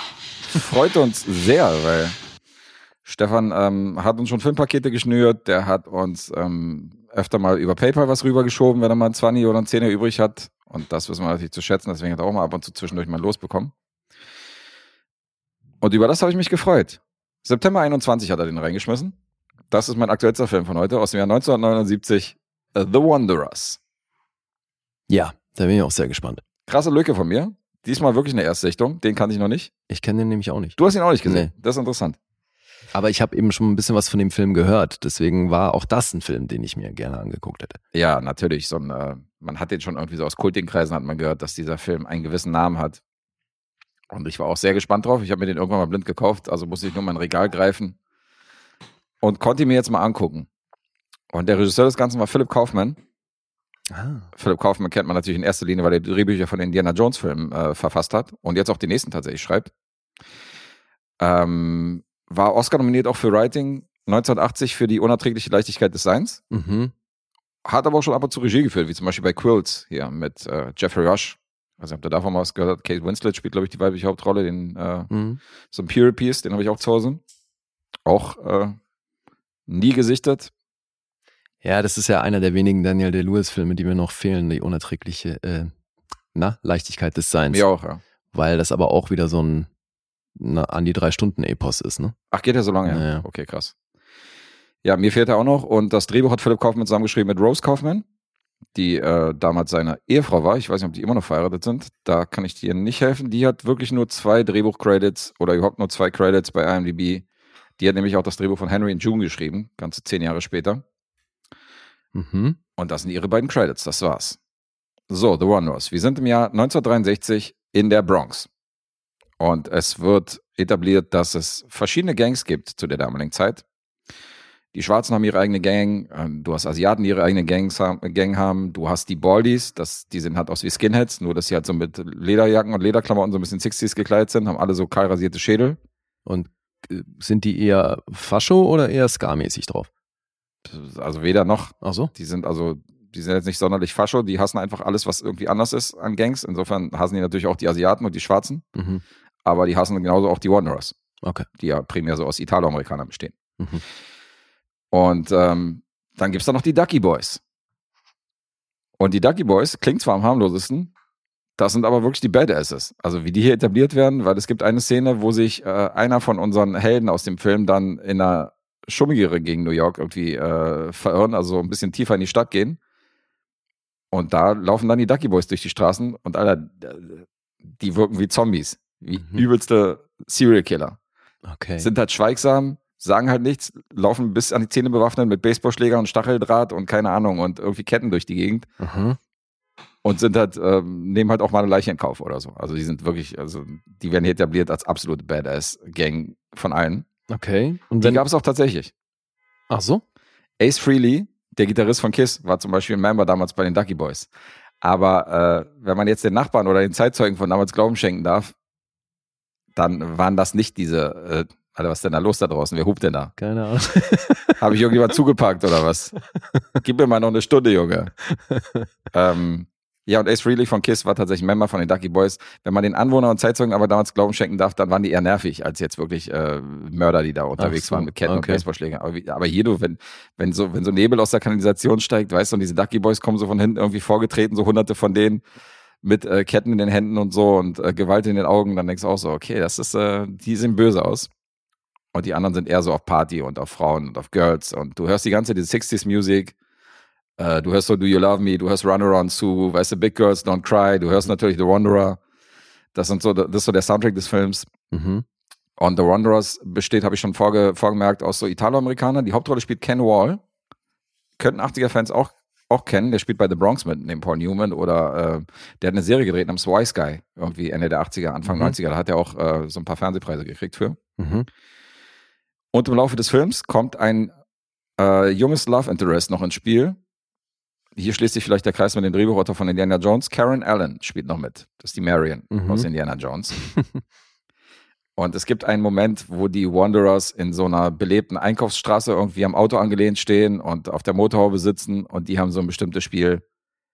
Erstmal gibt's dann Close-Up auf die, willkommen im Jahr 1979, Close-Up auf die weiblichen Brüste, die so vorbeiziehen. Mhm. Das heißt, die Kamera filmt so verschiedene verpackte, natürlich weibliche Brüste, die da so die, äh, den Bürgersteig lang wippen.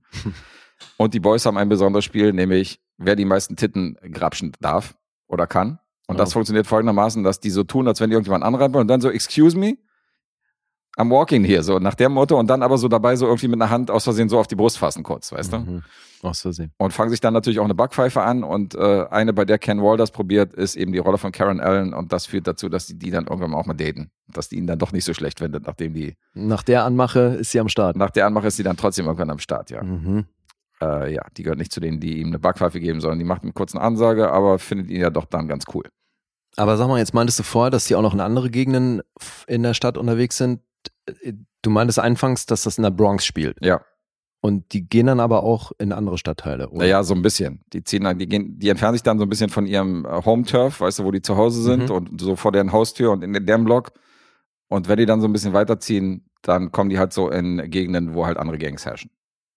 Also jetzt nicht, dass wir auf einmal in Manhattan sind oder so. Ach so, Ja, okay. also so weit geht's nicht. Mhm. Ähm, und im Zentrum ist halt wirklich diese Rolle von Ken Wall und seiner Truppe. Wir sehen am Anfang, wie einer von den Wanderers sich den Schädel rasiert hat, weil er nämlich bei den Bollies mitmarschieren will, weil er sagt so, das ist, das ist die Zukunft, das sind die Typen halt, die uns. Macht aber so einen dummen Spruch, also, also geht halt mit denen und die Bollies stehen halt irgendwie ein paar Meter weiter. Und er sagt halt zu seinem Kumpel so von wegen, ja, das ist die Zukunft. Er sagt so, was willst du denn mit diesen, mit diesen Penissen, mit Ohren? Mhm. Und das bekommen die mit. Und da machen die natürlich Jagd auf die. Oh. Und jagen die so durch die Straßen. Und ähm, derjenige, der die dann letztendlich aus, der, aus dieser Misere befreit, ist ein neuer Mitschüler. Und der ist einfach mal zwei Meter groß und riesenbreit. So ist halt so einer, Mhm. der ist halt übelster Klopper. Und der schließt sich dann auch den Wanderers an. Das ist so der neue, neue Guy on the Block, so ein neuer Schüler. Der spielt dann auch noch mit rein. Also es sind so vier, fünf Leute, so ähnlich wie bei Eis am Stiel, die halt im Zentrum stehen. Mhm. Aber es sind alles Teenager, ja? Das sind alles Teenager, genau. Okay. Und die dreht sich so der ganze Film. Die tragen halt diese Wanderers-Jacken, weißt du, diese, Mhm. diese, diese Track-Jackets und äh, wo halt Wanderers groß draufsteht und die kannst du alles unterscheiden. Wie gesagt, die Glatzköpfigen laufen alle mit Lederklamotten rum, haben alle einen kahl rasierten Schädel Mhm. und dann geht's so ein bisschen um Partys, um von wegen Fremdgehen natürlich, um die Musik der 60s. Also so ein bisschen wie Grease, aber ein bisschen gewalttätiger und ein bisschen äh, stillastiger, weißt du, nicht so harmlos wie Grease. Ja. Ja, klingt auch so ein bisschen nach ähm, West Side Story halt in Ja. Ernst. Ja. Ja, es ist so ein bisschen, genau, es ist so ein bisschen zwischen West Side Story und Grease. Das ist noch nicht ganz äh, diese Sexkomödie, die, die irgendwie durch Essen am Stiel und American Mhm. Ice Cream und so in den 80ern aufgekommen ist. Aber du siehst hier schon mal die ein oder anderen Brüste oder halt Mhm. dieses Close-up auf die, auf die Titten von den Frauen, die da langlaufen oder irgendwie einen nackten Arsch oder so. Also hier wird schon mal, Mhm. Hat er einfach mal Titten gesagt. genau, hat er Titten gesagt. Hier wird schon mal so ein bisschen unter das Niveau, unterstes Niveau hier hervorgebracht. Mhm. Grüße an Stefan. Deine Rezension hat das Wort Titten äh, hier hervorgebracht. Du hast es geschafft mit deinem Los. Aber trotz aller Oberfl Oberflächlichkeiten und trotz aller Perversitäten und äh, Fremdgeherei und äh, Rumgeknutsche und Scheiße bauen, wird er am Ende tatsächlich noch recht emotional, Naja. weil du dann die Figuren doch irgendwie ans, ins Herz geschlossen hast. Ich muss dazu sagen, ich bin ja auch ein Zacker für diese, für diese Szenarien aus den 60s und 50s. Ich mag ja die Musik. Ich habe es ja vorhin schon erwähnt, dass in dieser, dass in dieser Ära kaum schlechte Musik rausgekommen ist. Mhm. Und ich mag ja diese ganzen Filme, so Grease, ich mag den Soundtrack von Eis am Stiel und äh, wie die alle heißen. Da gibt es ja auch viele Filme, die ich noch nicht gesehen habe. Warriors äh, hat mir auch nicht, habe ich auch noch nicht gesehen, so dieser andere große Ach Gangfilm. echt, Warriors kennst du nicht? Nee, der fehlt mir auch. Come out and play. Genau. Ja. Das sind halt alles Momente, die mir, ähm, äh, die mir noch entgangen sind, so von Filmen, aber ähm, ich mag diese, ich mag das Setting. Mhm. Und es wird im Laufe des Films auch das Kennedy-Attentat so ein bisschen angeschnitten. Es geht so ein bisschen um Vietnam, dass so ein paar Leute eingezogen werden sollen in Zukunft, die halt dann in den Krieg ziehen. Also es, der Mhm. Vietnamkrieg ist noch nicht im vollen Gange, Okay. aber das wird mehr so beiläufig halt angekratzt. Insofern ist das nicht der Rede wert. Also Aber sag mal, es gibt hier nicht einen zentralen Konflikt, der dann gelöst wird, sondern es Nee. ist alles so ein bisschen. das ist so Coming of Age, wenn du so willst. Hm, Das ist so okay. Coming of Age in diesem Aber also mehrere Figuren sind hier im Zentrum. Ja, es ist jetzt nicht. In erster Linie ist halt, naja, in erster Linie ist wirklich die Figur von Ken Wall Schon und so er, ein bisschen okay. seine, seine Homies, die dann, aber er ist schon, er ist schon die zentrale Figur. Um, geht, um ihn geht es auch dann um die Entwicklung im Laufe des Films, die er dann durchmacht. Und um am Ende ist das schon, hat er schon, ein, was, an, was einige Sachen angeht, hat er eine andere Perspektive. Mhm. Weil davor war er halt sehr oberflächlich und im Laufe des Films wandelt sich das so ein bisschen. Also es ist jetzt natürlich nicht der tiefgründige große Charakterstudienfilm, aber er macht Riesenspaß über diese Stunde 52 und äh, ich kann The One House empfehlen. Ich fand den wirklich gut.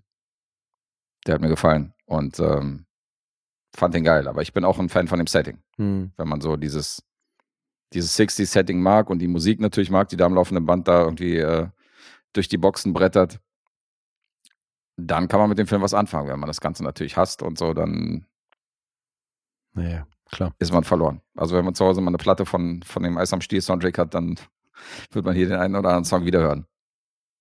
Do You Love Me ist ja aus dem Dirty Dancing, aus, aus dem Dirty Dancing Soundtrack. Insofern sind schon ein paar Hits hier unterwegs. Mhm. The Wanderers, 79. Grüße an Stefan. Habe ich jetzt schon gesagt, wann er den, äh, wann er den hier reingeschmissen hat? Ja, September, September 2021. Mhm. Seitdem ist er im Lostopf und jetzt äh, kriegt ihr die Rezension dazu. Ich würde mal zu den Punkten überleiten. Äh, ist, äh, hast du noch Fragen oder? Nö. Ja, groß Fun Fact habe ich nicht gefunden. Nichts, was erwähnenswert ist. Insofern würde ich jetzt mal zu den Punkten überleiten. IMDb 7,3. Mhm. Hat Metascore von 64. Rotten Tomatoes 6,8. 4,2 vom Publikum von 5 und Letterbox 3,6. Okay. Ist alles gar nicht schlecht. Nö. Hm, Schlecht ist das nicht. bin so ein bisschen am Schwanken. Ah, Shit just got real. Again. Again. siebenhalb. Eieieiei. Jetzt hast du nochmal daneben gehauen, Alter. Das ist sogar eine 8,5. Achteinhalb? Ja, Mann. Du bist aber eine 7,5, Alter. Wow. Okay. Ich hatte ja wirklich Spaß bei dem Film. Krass. Ja, das äh, klang ein bisschen anders. Okay. Ja, so mit einem Tipp kann die Nummer auch gleich vorbei sein. Das überrascht mich ein bisschen. Also, ich habe eventuell in Anbetracht gezogen, dass du mich auf eine 8 schätzt, aber 7,5? Nein. Mhm, mhm. Ja, zur acht habe ich geschwankt, aber höher Okay. auch nicht. Nee, ich mochte den. Tatsächlich. Ja, anscheinend mochtest du den sehr. Von mir eine Empfehlung. Definitiv. Ja. Alright. Gut. War im Gegensatz zu, äh, ach so.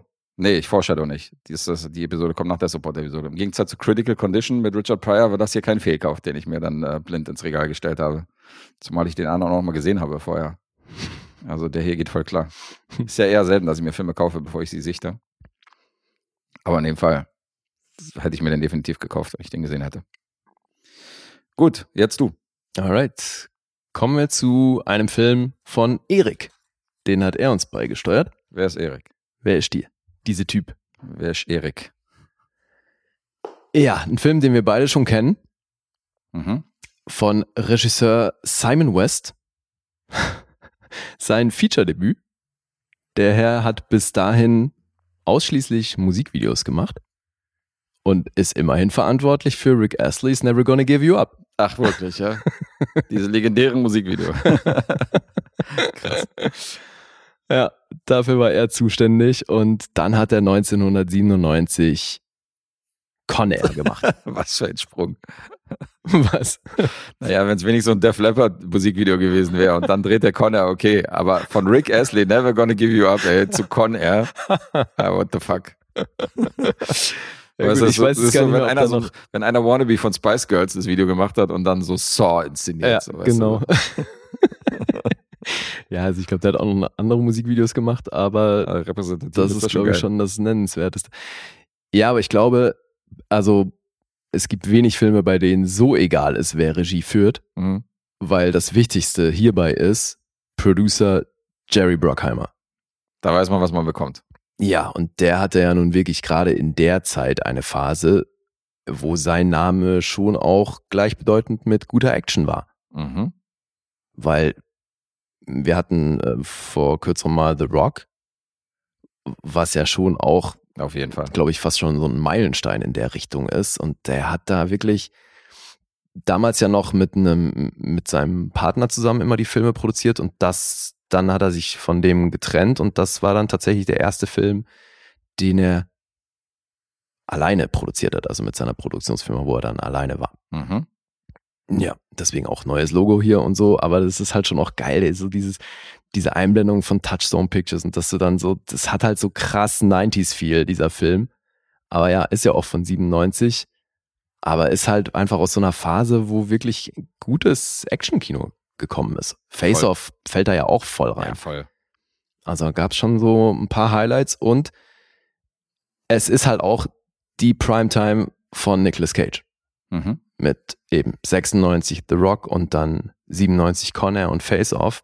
Finde ich auch. Das gilt, glaube ich, schon so auch als seine Holy Trinity an, an Actionfilmen. Ja, für mich ist seine Primetime geht bis, bis zu bis zu Tricks und Lord of War und so. Das war, Mhm. das zähle ich da auch noch mit rein. Also so, was du gerade sagst, 96, 97 bis 2003. Ja, aber jetzt gerade diese drei mich so. Filme, die Ja, waren halt alles natürlich. Bretter, ey. Also, Auf jeden Fall.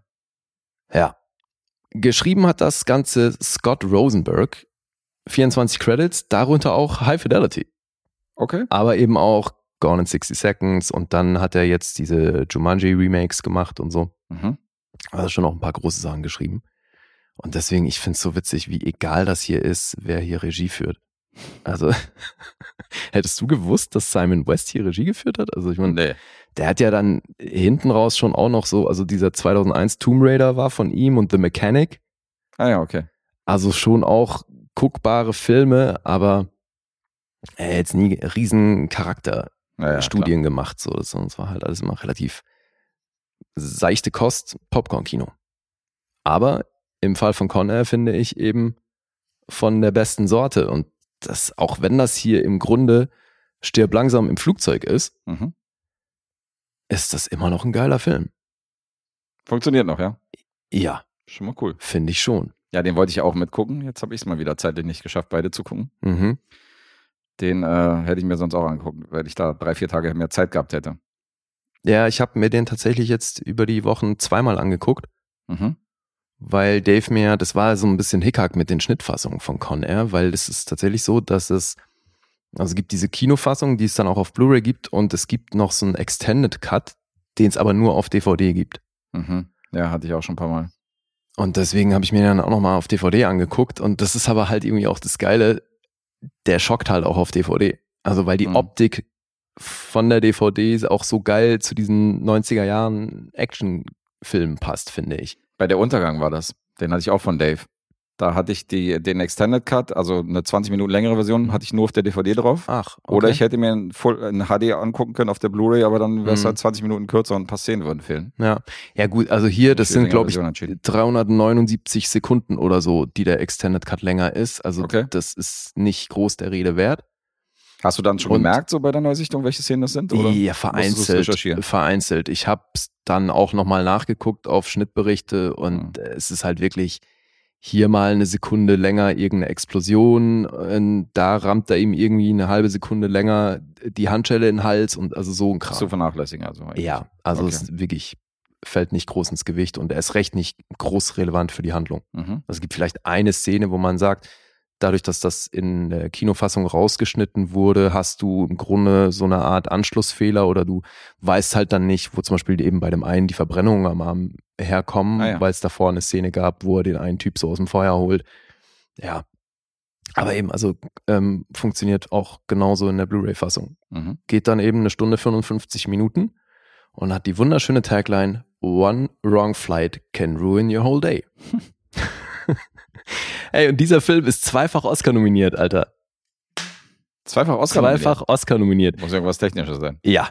Best Sound und Best Music Original Song How Do I Live?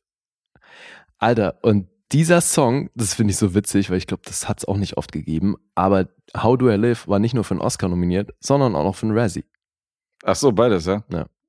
Hat aber keinen von beiden gewonnen. Lustig bei, ähm, bei Letterboxd steht eine andere Tagline, die ich auch sehr geil finde. They were deadly on the ground, now they have wings. Ja, es gibt irgendwie so fünf oder sechs Taglines auf IMDb. Das hört sich an wie so ein Fledermaus-Horrorfilm. ne? Ja.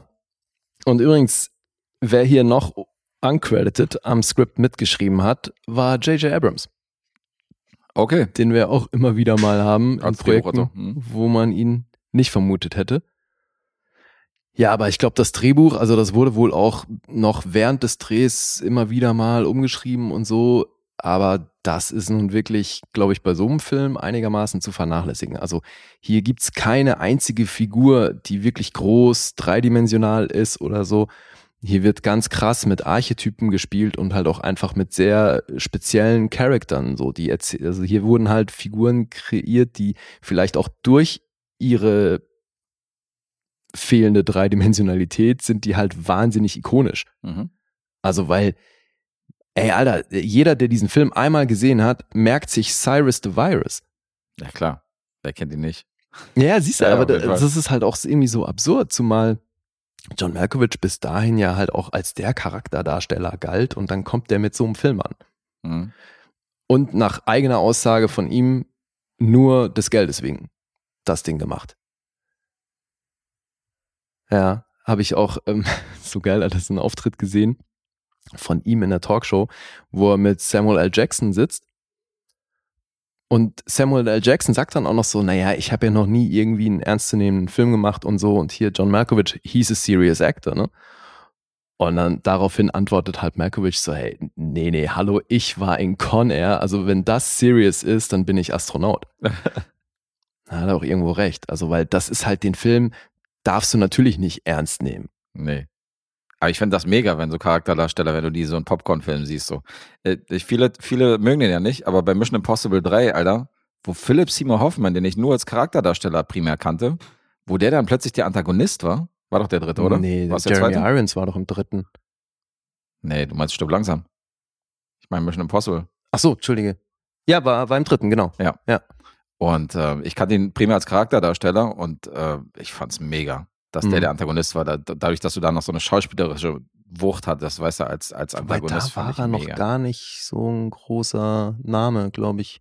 Philipp Seymour Hoffman. Naja, nicht so riesig, aber ich kannte den halt so hier von, von äh, der der war halt der Schwule bei Boogie Nights und so, Ja, weißt du, und der genau. schauspielerisch halt schon aufgefallen so. Hm. Und da spielt auf einmal so einen krassen, krassen Bösewicht, so wo ich gesagt habe, okay, ist krass. Ja. Das war jetzt auf jeden Fall keiner, der durch Popcorn-Filme bekannt war. Hm. Und äh, ich mag das immer total. Ja, also vor allem, weil bei der Rolle haben die sich ewig viele Leute angeguckt. Mhm. Also das, dass das, bis das bei John Malkovich gelandet ist, ist wirklich eine Menge Zeit ins Land gezogen. Gary Oldman war eigentlich die erste Wahl. Naja. Ja, und dann also wirklich sämtliche großen Namen aus den 90ern stehen da sonst noch hier. Kevin Bacon, Alec Baldwin, George Clooney, Robert De Niro, Michael Douglas, Dreyfus, Gandolfini, Ed Harris, Rutger Hauer, William Hurt, Michael Keaton, Michael Madsen, Jack Nicholson, Sean Penn, Ron Perlman, Tim Alter. Robbins, Tom Sizemore, John Travolta, Peter Weller, Bruce Willis. Alle haben sie sich überlegt. Sehr verschiedene Typen auch. Ja, ja. und deswegen ist schon, schon geil. Also Malkovich hat da auf jeden Fall was Ikonisches draus gemacht. Und vielleicht sind's auch diese platten Dialoge, die dabei helfen, weil du hast hier, also ich kenne wenig Filme, die so viele zitierbare One-Liner haben wie, wie dieser Film. Mhm. Und ich meine, Alter, John Malkovich am gewissen, äh, an einem Punkt, Alter, hält der diesem, diesem Stoffhasen eine Knarre an den Kopf. Ich meine, what the fuck? Wo er sagt so zu Nicolas Cage so, shut it or the bunny gets it. Wo ich denke so, Alter, really? Das ist eine Bedrohung? Okay. Ja, aber dieser, äh, dieser Hase, der spielt ja schon auch ein bisschen eine Rolle, also hat ja einen gewissen Stellenwert für den Herrn Cameron Poe, hier die Figur von Nicolas Cage. Deswegen jetzt mal Auch so ein Ding, so auch so ein Rollname, der so haften geblieben ist, Cameron Poe, so weißt du, nach all der Zeit. So. Ja, es Weißt sind hier ganz Nicolas Cage, viele. das war Cameron Poe. So, ja, und wie in eben Con Air. Cyrus the Virus Grissom, das sind, das sind einfach Figuren, die irgendwie bleiben die hängen. Ey. Ja, stimmt. Ja, und die Besetzung ist hier sowieso, Alter, also das grenzt an Wes Anderson. Das ist schon wirklich krass, was die hier auffahren. Mhm. Aber jetzt hier einmal kurz die Handlung. Also Cameron Poe wird am Anfang, also wirklich, da habe ich auf die Uhr geguckt, ist eine Montage von einer Minute, wo mal kurz erzählt wird, was er für ein Held ist. Das ist Pacing, Freunde. Ja. So funktioniert das. Genau. Wird also erzählt, der war Ranger und äh, eben hochdekorierter Army Ranger. Kehrt nach getaner Pflicht und allen Abzeichen, die er dafür bekommen hat, kehrt er zu seiner Frau Trisha zurück nach Alabama, wo sie in einer Bar arbeitet und er kommt da rein. Sie freut sich natürlich und prompt, während die beiden schmusend am Tanzen sind, nerven ein paar alkoholisierte Stammgäste, pöbeln ihn blöd an, aber Cameron ist gewachsen in seinem Ego und steht drüber, bis die sich dann später, als die beiden die Bar verlassen und im strömenden Regen Richtung Auto gehen, kommen die bösen Jungs wieder an Mhm. und sagen, ja, hier, wir wollten dir mal dabei helfen, deine Lady nach Hause zu begleiten. Und es kommt zur Schlägerei. Der eine zückt ein Messer und Cameron Poe, ganz der Army Ranger, macht natürlich instinktiv den Last Boy Scout Move und rammt dem Typ mal kurz die Nase ins Hirn und der ist tot.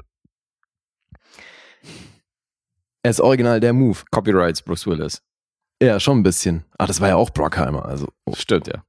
Ja. Ja, und dann äh, steht er da im strömenden Regen vor der Leiche und ist, dann haben wir einen Cut und sehen eine Gerichtsverhandlung, wo er verurteilt wird.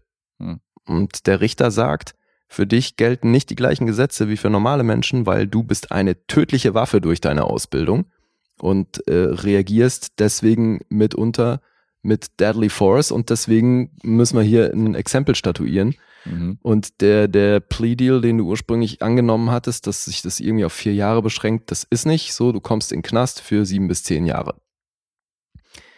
Und so wird Cameron Poe, er fährt in den Knast. Und dann gibt's ein paar, ja, so gibt's einen Zeitsprung und dann sehen wir eben, Cameron Poe hat lange Haare bekommen und das Ende seiner Haft steht an.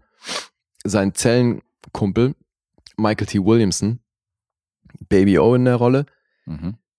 der äh, verabschiedet sich von ihm und äh, ja, gibt's so, so die üblichen Bromance-Momente. Das ist ganz nett. Und der Plan ist, dass Cameron jetzt eben mit dem Flugzeug, mit diesem Gefängnisflugzeug namens Jailbird, mit anderen sehr gefährlichen Kriminellen des Landes soll der transportiert werden. Und da ist halt echt so das Who is Who der, der bösen Kriminellen an Bord. Und die übernehmen dann aber die Kontrolle über das Flugzeug. Und Cameron, der eigentlich nur nach Hause zu seiner Frau und seiner mittlerweile acht Jahre alten Tochter, weil das ist nämlich noch das Ding, als er sie am Anfang wieder sieht, ist sie gerade schwanger. Mhm. Und Cameron wollte aber nicht, dass die Kleine ihn im Knast besucht in all den Jahren, weil er halt nicht wollte, dass seine Tochter ihn so sieht. Also ist jetzt der 14. Juli, an dem er entlassen wird und das ist gleichzeitig natürlich der Geburtstag seiner Tochter und auch der Tag, an dem sie ihn jetzt das erste Mal sehen wird. Wie könnte es anders sein? Ja, klar. Also, Pathos wird hier groß geschrieben, aber es passt herrlich ins Konzept. Und jetzt sitzt Cameron also als Typ, der halt, der wurde ja schon nur eingebuchtet, weil er eigentlich seine Frau beschützen wollte. Also am Anfang wurde klar etabliert, das ist halt so der Vorzeigeamerikaner. Jetzt war er zur falschen Zeit am falschen Ort, Mhm. hat brav seine Haft abgesessen, kam natürlich auch ein bisschen früher raus, weil er sich anständig verhalten hat und ist jetzt eben zum achten Geburtstag seiner Tochter kommt er endlich raus. Besorgt dann eben noch diesen wichtigen Plüschhasen für seine Tochter. Der ist also auch mit an Bord und dann übernehmen Cyrus the Virus und Co. übernehmen das Flugzeug und haben natürlich andere Pläne, als dahin zu fliegen, wo sie ursprünglich hin sollten. Mhm. Dann kommt ein United States Marshal auf den Plan, Vince Larkin, gespielt von John Cusack.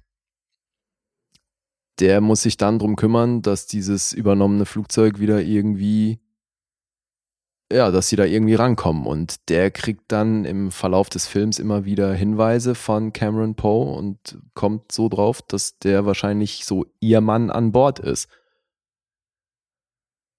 Ja, dann gibt's noch ähm, einen Agent, der so ein bisschen gegen Vince Larkin arbeitet, der heißt Duncan Malloy und wird von Cole Meany gespielt.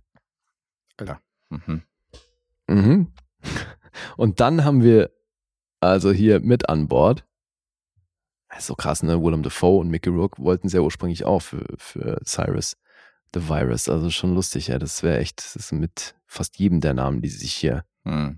ausgedacht haben, hätte das was werden können. Aber De Niro, ja. ey, ich meine, hätte, wäre auch ja, krass. voll.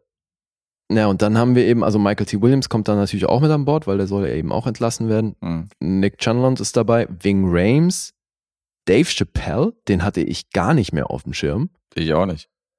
Der spielt hier eine einigermaßen wichtige Rolle. Steve Buscemi natürlich, Mhm. der, an den haben wir uns, glaube ich, alle erinnert. Danny Trejo.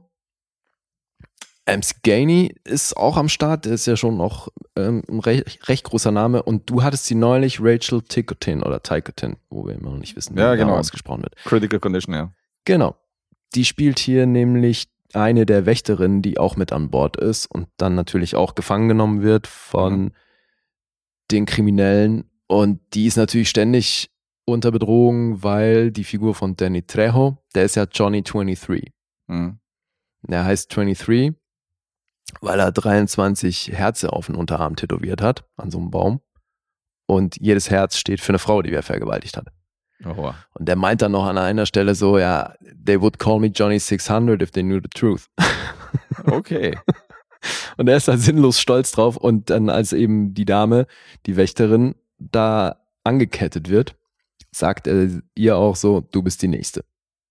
Und das ist auch so, Alter, das ist schon auch wieder so ein legendäres Ding.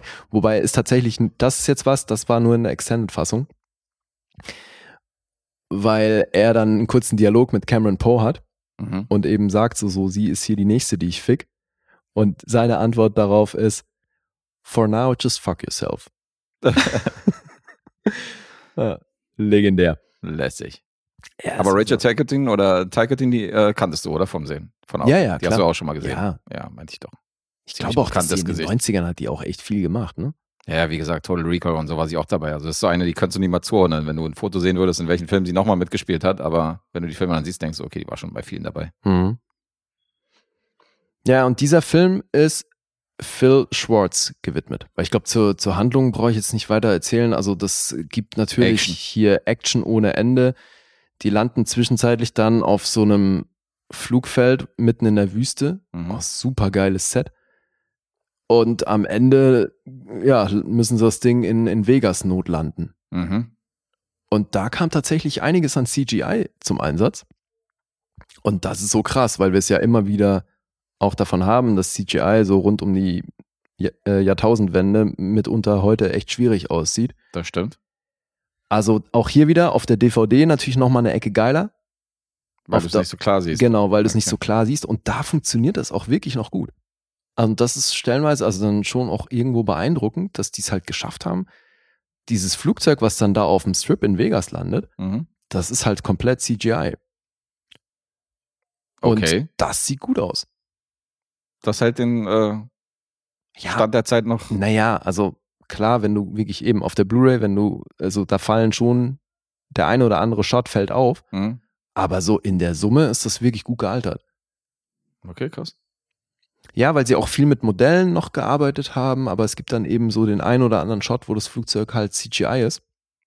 Gut geschnitten. Ja. Zwischen Modellen und. Gut gemacht, Mhm. gut geschnitten und funktioniert heute noch, ja. Okay. Ja, und jetzt habe ich aber eben gelesen, dass, weil dieser Film ist Phil Schwartz gewidmet der war Effekt-Specialist und der ist hier beim Dreh gestorben, Mhm. weil so ein Teil von dem Flugzeug irgendwie äh, hängen geblieben ist, runtergefallen und ihn zermust hat leider. Und, Okay, hart. Ja, und das ist tatsächlich damit schon die zweite Bruckheimer Produktion, wo das passiert ist, weil bei Top Gun Alter. ist auch ein Pilot umgekommen. Hm. Ja, bei Mad Max ist ja auch ein Stuntman gestorben damals. Bei der alten Trilogie. Mhm. Passiert, äh, hat man leider öfter mal gehört, dass, dass bei Dreharbeiten da welche umkommen. Ja. Hey, und Alter, also der Film macht noch so krass Spaß, das hätte ich nicht gedacht. Mhm. Der ist immer noch ab 18 freigegeben, also selbst auch in der, in der Kinofassung. Wobei, hatte ich ja erzählt, ne, das ist so ein bisschen komisch, weil es gibt irgendwie eine 16er-Fassung und eine 18er-Fassung, die dann aber irgendwie die gleiche ist und aber äh, je nach Streamer dann zum Beispiel irgendwie auch anders eingeordnet wird. Das ist ganz strange. Okay. Ja, aber eben, also die, die, der Extended Cut ist mal definitiv ab 18. Und es ist mitunter so ein bisschen blutig, aber die Action schockt auch einfach. Also, weil es hat halt wahrscheinlich wirklich primär mit dieser völlig absurden Handlung und den Charakteren, die so drüber sind, zu tun. Mhm. Aber das in Kombination mit dem Line-Up und du hast hier so viele, eben, also diese One-Liner, Alter. Dann hat er diesen, weil er eben seiner Tochter natürlich, weil er sie jetzt das erste Mal sieht, muss er ja ein Geschenk mitbringen. Und dann hat er eben diesen, diesen rosa Plüschhasen. Mhm. Und als er dann in, in Jailbird, in dem Gefängnis, äh, in dem Flugzeug ist, ist halt im Geschoss drunter das ganze Gepäck abgelegt, wo dann eben auch der ganze Krempel von Cameron Poe ist. Und deswegen auch dieser Plüschhase. Und einer der Insassen, der durchsucht dann unten den ganzen Gepäckraum und findet dann eben die Sachen von Cameron Poe und hat diesen Hasen in der Hand, als Cameron gerade runterkommt, um zu gucken, was da los ist. Okay.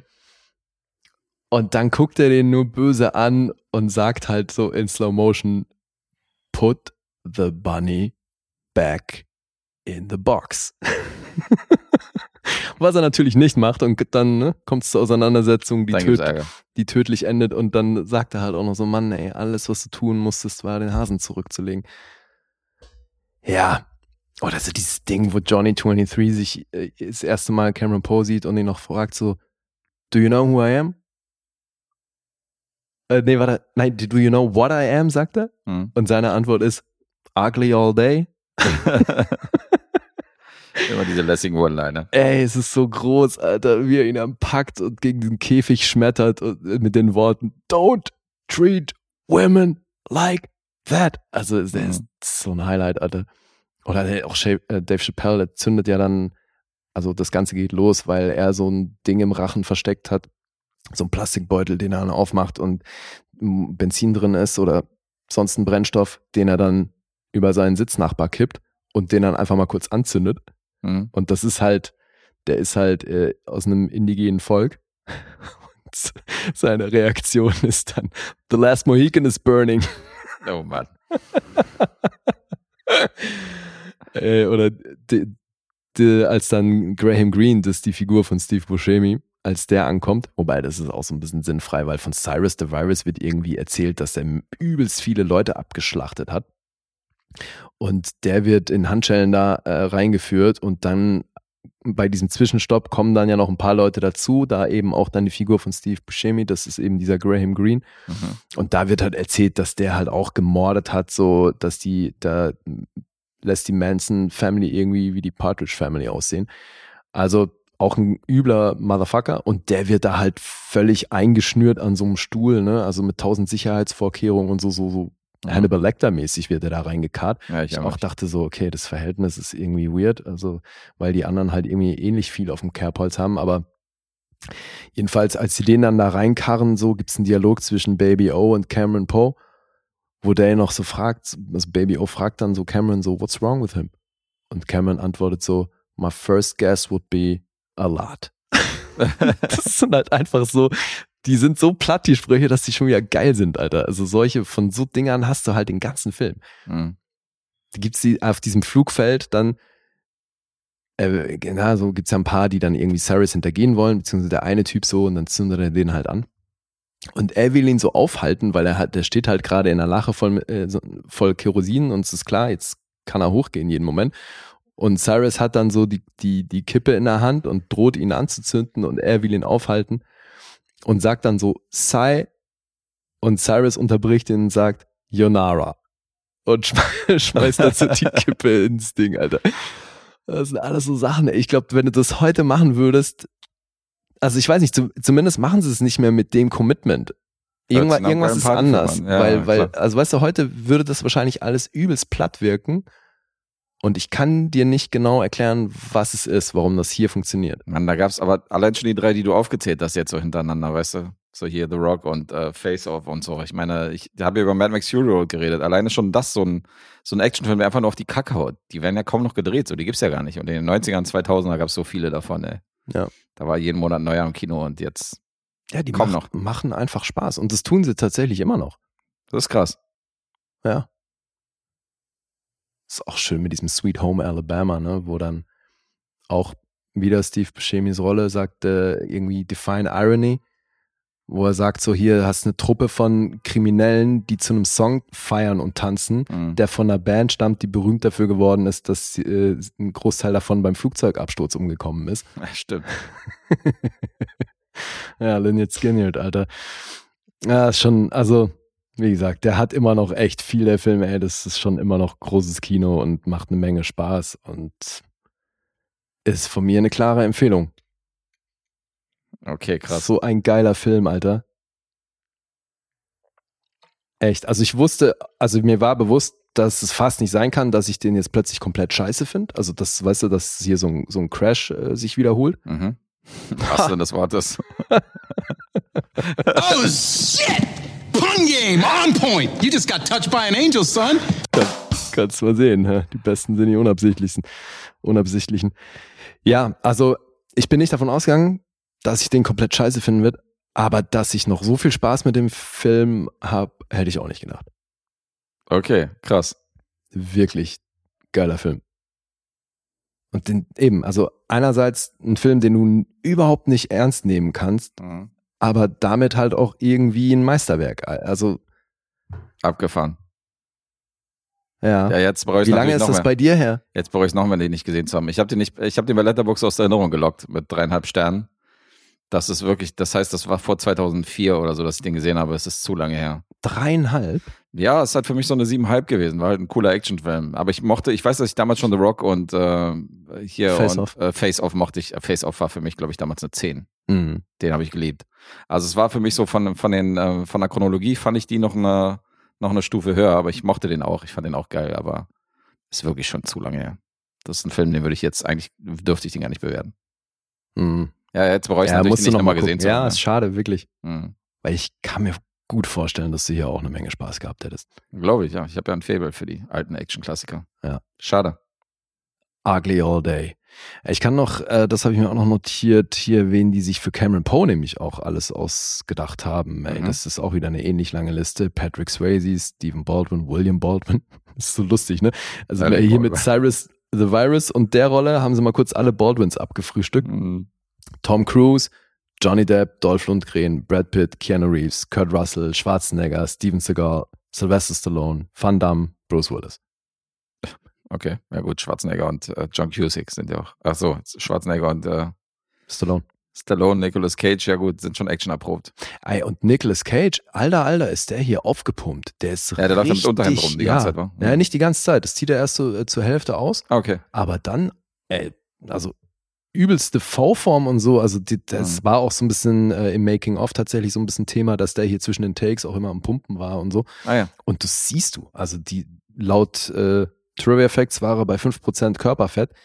Also der ist mal ein Schuss. Ich weiß nicht, ob der jemals in einem Film so durchtrainiert war wie hier. Ja gut. Ey, und dann macht er halt auch so Sachen. Äh, dann äh, gibt es diesen einen Moment, wo er so, äh, wo einer der, der Kriminellen eine Waffe hat und dann anfängt rumzuballern und er halt ganz der Army Ranger läuft einfach straight auf ihn zu, obwohl der halt mit die Knarre vor ihn hält und abdrückt und der kriegt halt so einen Schuss an Oberarm. Hm. Völlig unbeeindruckt läuft er einfach weiter, aber hat halt, dann muss ich das später natürlich abbinden und dann merkt er halt auch so, ah, okay, der rechte Arm ist nicht mehr so ganz einsetzbar. Und dann gibt's ja am Ende diese Sequenz, dieses riesen Action-Ding mit diesem äh, Feuerwehrtruck, was auch so absurd ist, Alter, das geht so ab. Kannst dich nicht erinnern? Null. Feuerwehrtruck, nee. Die landen, die landen in Vegas und äh, Ahnung. Riesenbohr Spoilerst du High. jetzt das Ende? Ach so, ja, nee, gut. ja, wie auch immer. Er hängt dann da an diesem Feuerwehrtruck, wo hinten die Leiter drauf ist, Mhm. springt er vom Motorrad so auf diese Leiter. Und weil der eine Arm lediert ist, hält er sich dann halt nur so mit dem einen Arm fest und macht dann halt so einen einarmigen Klimmzug und lauter solche Geschichten. Okay. Alter, das sind halt so diese Action-Dinger, wo du auch denkst, so, okay, so drüber, aber irgendwie halt auch geil. Für Fans von MacGruber. Nee, das ist, ich finde schon, das ist eher so wirklich für Fans von Stirb langsam, weil, ey, also Mhm. ohne Scheiß, die Prämisse ist halt wirklich Stirb langsam im Flugzeug. Ja, das Actionherz geht dir natürlich auf. Muss auch mal gucken hier, wer denn, wer den gesehen hat, alles und wie der bewertet wird. Das interessiert mich hier auch immer. Ja, erzähl mal. 75 Millionen hat er gekostet, Mhm. die sieht man auch und 224 und ein paar zerquetschte hat er eingespielt weltweit. Also wenig überraschend, das war ein Erfolg. Klingt so. Ja. Und eben, also aus heutiger Sicht wirklich ein derbes Line-up. Und äh, ein sehr klassischer Jerry Bruckheimer, wenn du mich fragst. Einer von der Sorte. It was some good, juicy stuff. Good juicy stuff. Good, juicy stuff. Aber so richtig, Alter. Put the bunny back in the box.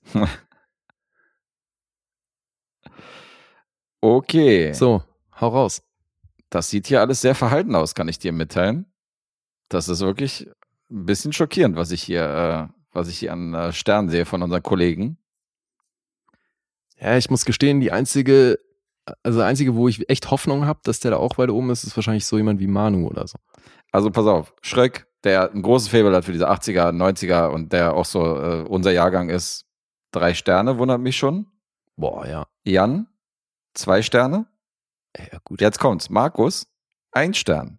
What? Der ist ja normalerweise auch immer dabei. Und Hoffi, großer Action-Fan, drei Sterne. Hätte ich auch mehr erwartet. Okay, Hakan ist mit vier Sternen wieder so ein bisschen. Mhm. Na gut, aber seit der RR feiert, kann ich das irgendwie eh nicht mehr so wirklich Das sind seine Punkte. Ja. sind seine Punkte mit Vorsicht zu genießen. Ja, total. Okay, Erik mit viereinhalb Sternen, da siehst du, es war ein Herzfilm. Mhm. Dennis dreieinhalb, okay. Jens dreieinhalb. Krass, okay, aber doch alle Also- relativ verhalten. Ja, also hier so die von Erik die viereinhalb ist schon, steht schon allein auf weiter Flur. Alle anderen ist, äh, ist eher dünn. Siehst du? Tja, da bin ich mal gespannt, Stern wo du mich hier eintaktest. Ein Stern, Alter, was war denn das für ein Tag? Also, das, das, den kann er ja wirklich, da muss irgendwas schiefgelaufen Ja, sein. dann erzähl mal, Markus, warum du den nicht magst. So. Ich hätte jetzt auch gedacht, der hat ja auch so ein Retro-Gen. Was, Ja. was ist da los? Ohne Scheiß. Was ist da los? Ich sag mal noch was zu den anderen Punkten. Mhm. 6,9 gibt's auf IMDb. Metascore ist bei 52. Also vielleicht sind die Leute in unserer Bubble auch einfach alle große Filmkritiker, Mhm. weil das zieht sich hier durch. Auf Rotten Tomatoes 5,7 von der Kritik. Vom Publikum immerhin 3,8. Und auf Letterboxd kommt er auch nicht allzu gut weg. 3,3. Ja. Ja, gibt äh, dann doch überschaubar viel Liebe für diesen Film. Hm. Oh, shit. Jetzt muss ich raten. ja, natürlich. Äh, du klingst schon sehr angetan von diesem Film. Ist jetzt die Frage, ist, ist jetzt wieder so ein Ding, so, also, Na? It's truth o'clock. ja. Das ist jetzt, Du kannst den nächsten Sieg einfahren, Guess. was heißt den nächsten Sieg? Ich kann jetzt den allgemeinen Sieg einfahren. Das ist ja das Krasse. Ach so. Das ist die letzte Folge, das ist die letzte Rezension. Wir stehen 3-3. No pressure. Umso schlimmer. Wenn ich jetzt daneben haue. right next to a huge steaming ball of foreshadowing. Ach so, weil es bei uns wieder unentschieden steht oder was? Und jetzt Bei uns steht es 3-3 in Gesamtfolgen. Das ist die Entscheidung Ah. insofern. Und äh, ich habe jetzt hier eine leichte Führung. Mhm. Das ist tricky. leichte Führung ist gut. Ey. Du bist einen Punkt vorne. Also du musst dich jetzt, um das noch abzugeben, komplett, musst du schon weiter nebenhauen. Ja, aber ein Unentschieden ist möglich. Ah ja? Okay. Ich entscheide mich für die 9,5. Ich bin sogar bei 10. Ah, es reicht. Es reicht. Es reicht, ladies and gentlemen. Ey, Guess hat den das- ersten Sieg. Es ist passiert. Es ist passiert. Ich Gratuliere. Jetzt kriegst du von mir auf jeden Fall High Fives. So. Danke.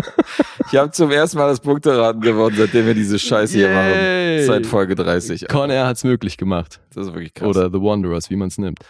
Aber Ja, jetzt musst geil. du mal sagen, hast du, hast du diese, also hast du diesen Monat so ein bisschen spekulativ getippt? Weil, Spekulativ? ja, Was Naja, weil du hast ja so bei, bei Mad Max Fury Road, wo du gesagt hast, so, ja, ich kann mir nicht vorstellen, dass du gleich zwei Punkte nach oben springst von der 8.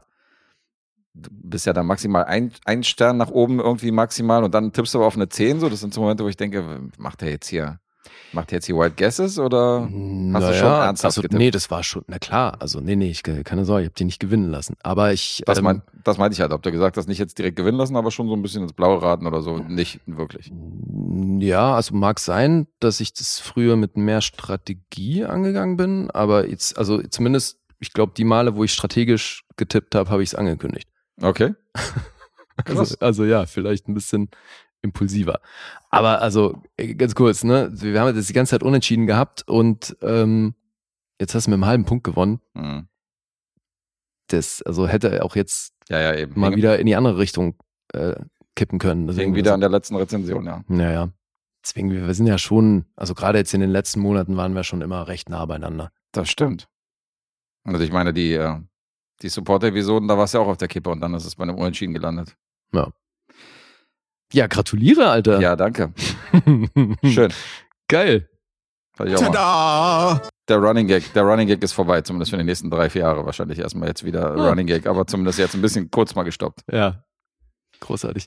Krass, aber äh, zehn Punkte für Conair? Das ist, Also mir ist Krass. durchaus bewusst, dass, dass das jetzt kein Citizen Kane ist. Und diese zehn Punkte sind auch wirklich einfach nur gemessen am Spaß, den ich mit diesem Film hatte. Ja. Weil ich habe den jetzt halt wirklich innerhalb von einer Woche zweimal geguckt und Mhm. habe das beide Male gefeiert.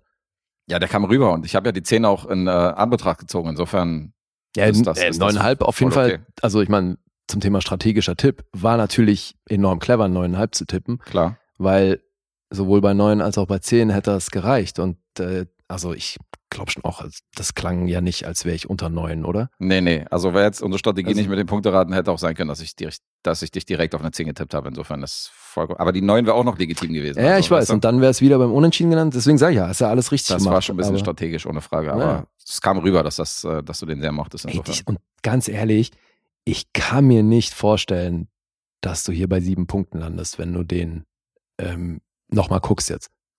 Okay, möglich wär's. Ey, weil der einfach, Alter, der, der repräsentiert so vieles, was so von dieser, eben, was ich meinte, aus dieser, aus dieser Zeit, Mhm. dieses Actionkino und so, das hat er alles, ey. Ja, ich muss, ich muss den nochmal sehen. Aber ich wundere mich, warum der so schlecht abschneidet bei den anderen. Könnt ihr uns ja mal mitteilen hier in den Kommentaren. Und wenn wir das, Ja, wenn wir weil, das Bild von Conair posten, was da los ist, was sie auszusetzen haben. naja, weil natürlich, wenn du es runterbrichst, ist es eine völlig absurde Handlung mit äh, völlig eindimensionalen Charakteren. Hm? Aber eben, ich glaube, es ist vielleicht gerade deswegen so geil. Ja, aber da sind wir doch wieder bei diesem indischen Kino, was jetzt alle feiern. So, wo ist jetzt der Unterschied? Der macht auch Spaß, weißt du, und äh, haut auf die Kacke und ja. legt nicht großen Wert auf Character Building und auf Logik und ist oder auch maßlos drüber bei Insofern, allem. Genau, warum hier ein Stern oder drei Sterne und äh, der andere Scheiß, der irgendwie 20 Jahre später kommt, wird dann gefeiert, nur weil es jetzt aus einem anderen Land kommt. Das ist ja das Ding so. Es gab schon so eine Filme, die übertrieben Mhm. daherkamen und trotzdem Bock gemacht haben. Ja. Ja. Und ich meine, das war nun wirklich Action-Bombast-Kino. Mhm. Zu der Zeit also hat er auf jeden Fall eingeschlagen. Auf jeden Fall. Und das stimmt schon. Ich meine, wenn man, wir haben die Zeit ja voll miterlebt. So guckst du The Rock, Corner und Face Off im Kino. Mhm. Und wenn du das halt mit den Kinofilmen in die Richtung, die heute kommen, vergleichst, Mhm. also ich weiß nicht, wann wir das letzte Mal so ein Ding hatten, wo wir so mit so einem Spaß aus dem Kino gekommen sind, weil das eben so, so ein Hirn völlig aus. Hirn aus Action-Kino war. Voll, ja. Da wusstest du, was du kriegst. Ja, Face-Off muss ich auch mal wieder gucken. Der hat der Hakan hier schon vorgestellt, den hat er mal mitgebracht ja, gehabt, aber den muss ich auch mal sehen. Ich hatte nach Conner auch tierisch Bock, Face Off zu sehen. Mhm. Den hätten wir auch Witzig. früher oder später ich auch sofort dran gedacht. Das ist für mich auch irgendwie eben. Diese drei Filme, das ist ein bisschen speziell. Voll. Das ist auch so legendär. Ich habe diesen Film vor Ewigkeiten gesehen und trotzdem weiß ich die Anfangsszene, wie Nicolas Cage da zwischen diesen Nonnen tanzt. Weißt Mhm. du, das, ist, das sind einfach Momente, die bleiben hängen. Ja, auch da, die Figuren sind ja auch wahnsinnig drüber bei Face Off. Voll. Aber du merkst richtig, dass Travolta und Cage das so Bock hatten drauf, so weißt du. Mhm. Und schauspielerisch ist es wirklich nicht schlecht, wenn die dann die Rollen switchen, so weißt du, wie die dann so die, äh, die Manörismen von dem anderen annehmen und so. Das ist schon, man sieht schon den anderen irgendwie in dem, Ja, aber ach Mann, ey, Alter, wie, also ey, wie ernst Nicolas Cage hier manche von diesen One-Linern raushaut, ey, das ist so lustig, Alter. Ja. ja, ja, aber macht Spaß. Ja, cool. So, jetzt haben wir noch ein paar organisatorische Sachen. Unter anderem werden wir erwähnen, was wir in der Support-Episode vorgestern äh, besprochen haben. Mhm. Ähm, Lee hat über The Wedding Singer geredet. Oh ja. Ich habe über Critical Condition geredet, eine Komödie mit Richard Pryor. Und dann haben wir von unserem Kumpel Anastasios ähm, seinen Auftragsfilm für diesen Monat besprochen, The Hill. Oh ja. Ein sehr interessanter Film von äh, Sidney Lumet mit Sean Connery. Mhm. Und die Besprechung dürfen sich alle Supporter mal geben. Und diejenigen, die noch kein Los reingeschmissen haben in unsere Lostrommel, die dürfen da auch gerne nochmal, äh, dürfen da gerne nochmal schalten und walten. Da fehlen noch ein paar. Also, Für nächsten Monat, ja? naja, für diesen noch. Also, da sind ein paar, so. die diesen Monat halt ist jetzt in den Endzügen. Und auch wenn wir jetzt das nächste losziehen, dürft ihr uns natürlich noch die Lose für diesen Monat beitragen. Mhm. Also, ich glaube, Amco und noch so ein paar andere Am Chor ist da los. Damen und Herren äh, haben diesen Monat noch nicht, nicht reingeschmissen. Also, wenn ihr wollt, äh, gerne noch hier auf die letzten Meter was reinfeuern. Naja, zumal von Amcor, dann können wir eh davon ausgehen, dass es irgendwas Richtung White Chicks oder sowas ist. Das kann sein, ja. Aber gut, von Amco ist ja auch Casino. Insofern Ah ja, ist ja stimmt. Auch jetzt ein Film, Ja, also eine andere Liga. mit, mit beiden Bereichen bin ich vollkommen cool. Glaube ich, ja. Zwischen White, White Chicks und Casino ist es so Lease Range, damit kann er leben. ja, ja, eben. Ja, aber nichtsdestotrotz auch haben wir ein paar von unseren äh, Top 20 Losfilmen aus der 200-Episode noch abzuhaken in den nächsten Wochen. Da dürft ihr euch drauf freuen. Aber nichtsdestotrotz ziehen wir jetzt zwei frische Lose für September. Yes. Darfst du sogar den Pot aussuchen. Ja, das wollte ich dir gerade anbieten. ne? Du hast da keine Präferenz. Äh, nee, ich nehme den. Okay. Alles komm. klar. Willst du anfangen? Yes. Now I want more. Eins reicht. da ziehen wir los für mich. Alright, schon gezogen. Ach komm, ey, als hätte ich es gerade angekündigt. Das passt voll in die Reihe. So. Von Dennis, Set It Off. Witzig, den wollte ich mir tatsächlich auch vor kurzem mal angucken. Ach, wie lustig. Seid ihr auch von Dennis, für Dennis. Okay, ja, den habe ich vor Ewigkeiten gesehen. Das ist nice.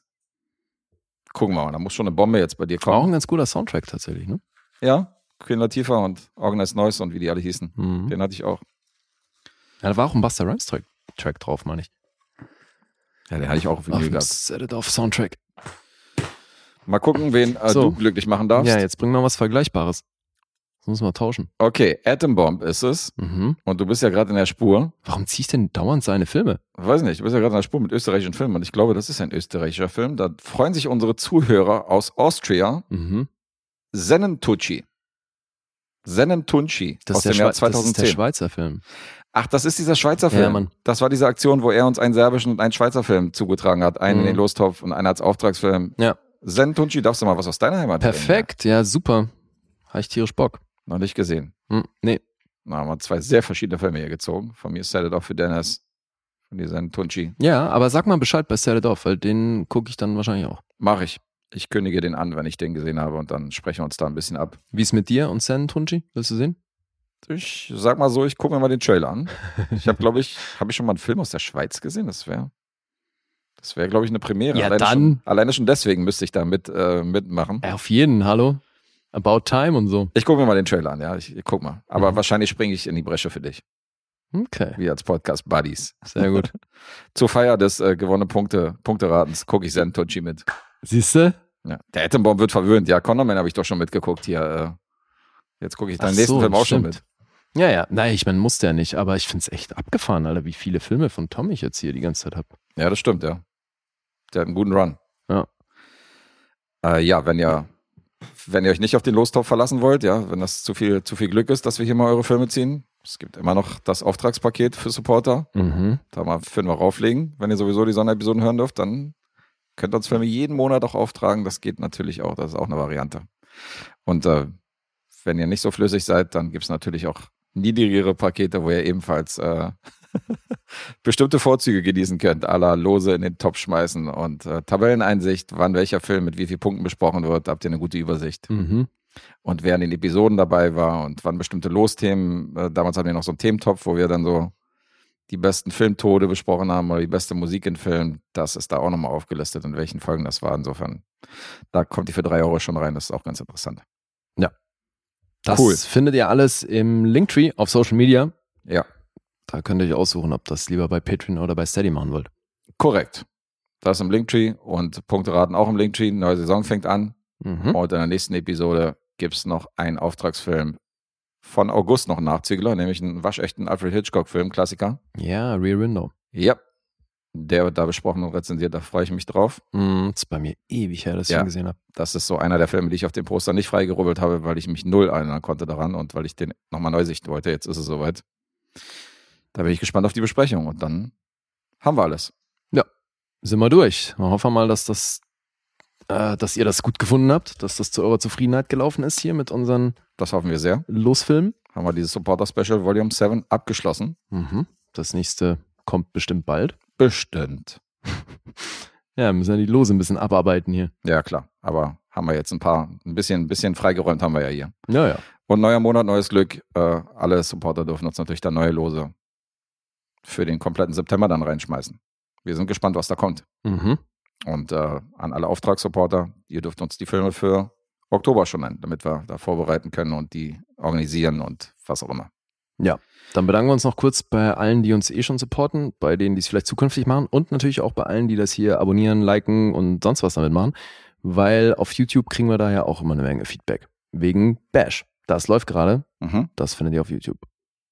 Jetzt haben wir fast alles. Jetzt habe ich mir selber ein Stichwort gegeben, was wir vergessen haben. Mhm. Wir müssen die Auftragsfilme für den nächsten Monat können wir natürlich auch präsentieren, falls ihr die mitgucken wollt. ja.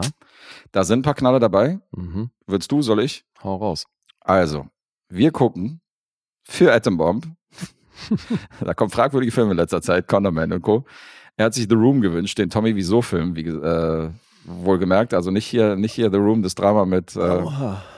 Mit Brie Larson, sondern äh, The Room von Tommy Wieso. Ja. Hast du da irgendwelche Berührungspunkte gesehen? Hast du, hast du hier Dings gesehen? Äh, Disaster Artist?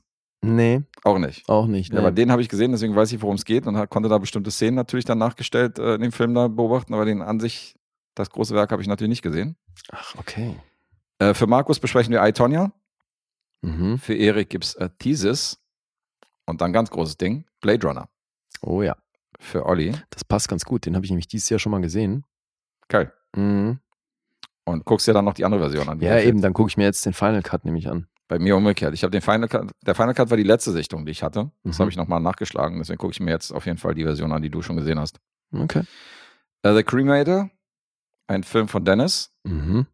Legende. Ist, ist der Name da Programm? Weißt du, was da geht? Ich habe keine Ahnung, worum es da geht, ehrlich Okay. gesagt. Null Plan. Legende, das ist ein Fantasy-Film mit Tom Cruise aus den 80ern von Timo Weltenschreiber. Ach, geil. Den, der fehlt mir noch. Da Den habe hab ich ich tierisch Bock drauf, ja. Ja, geil. Den Aber ich das, das ist auch so ein Ding, was von der Kritik hart verrissen wird, ne?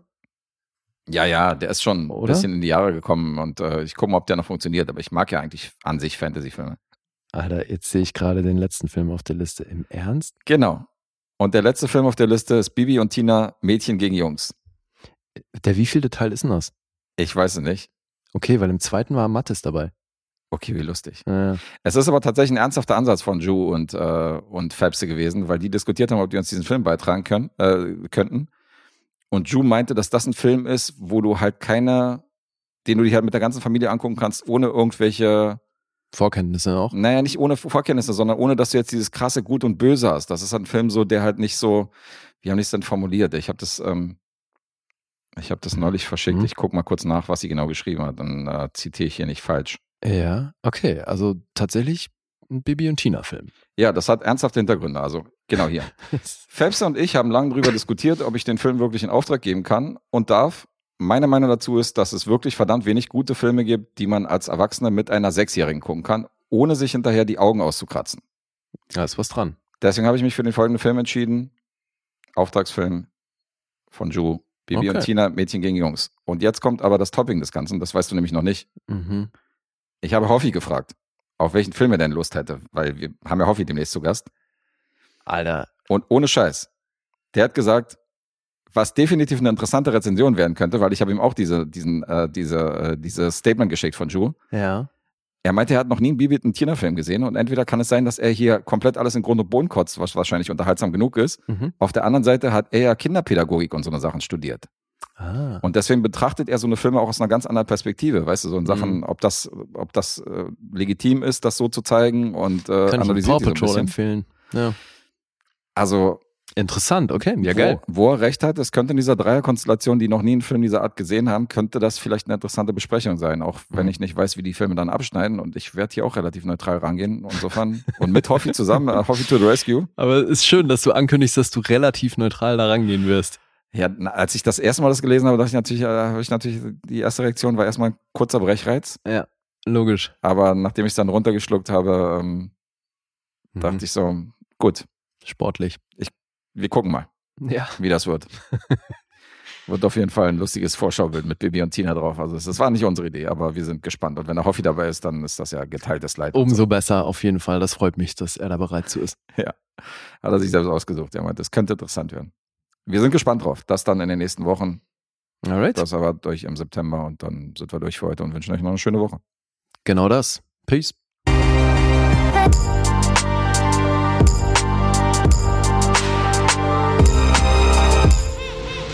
Bewegt Bild Banausen.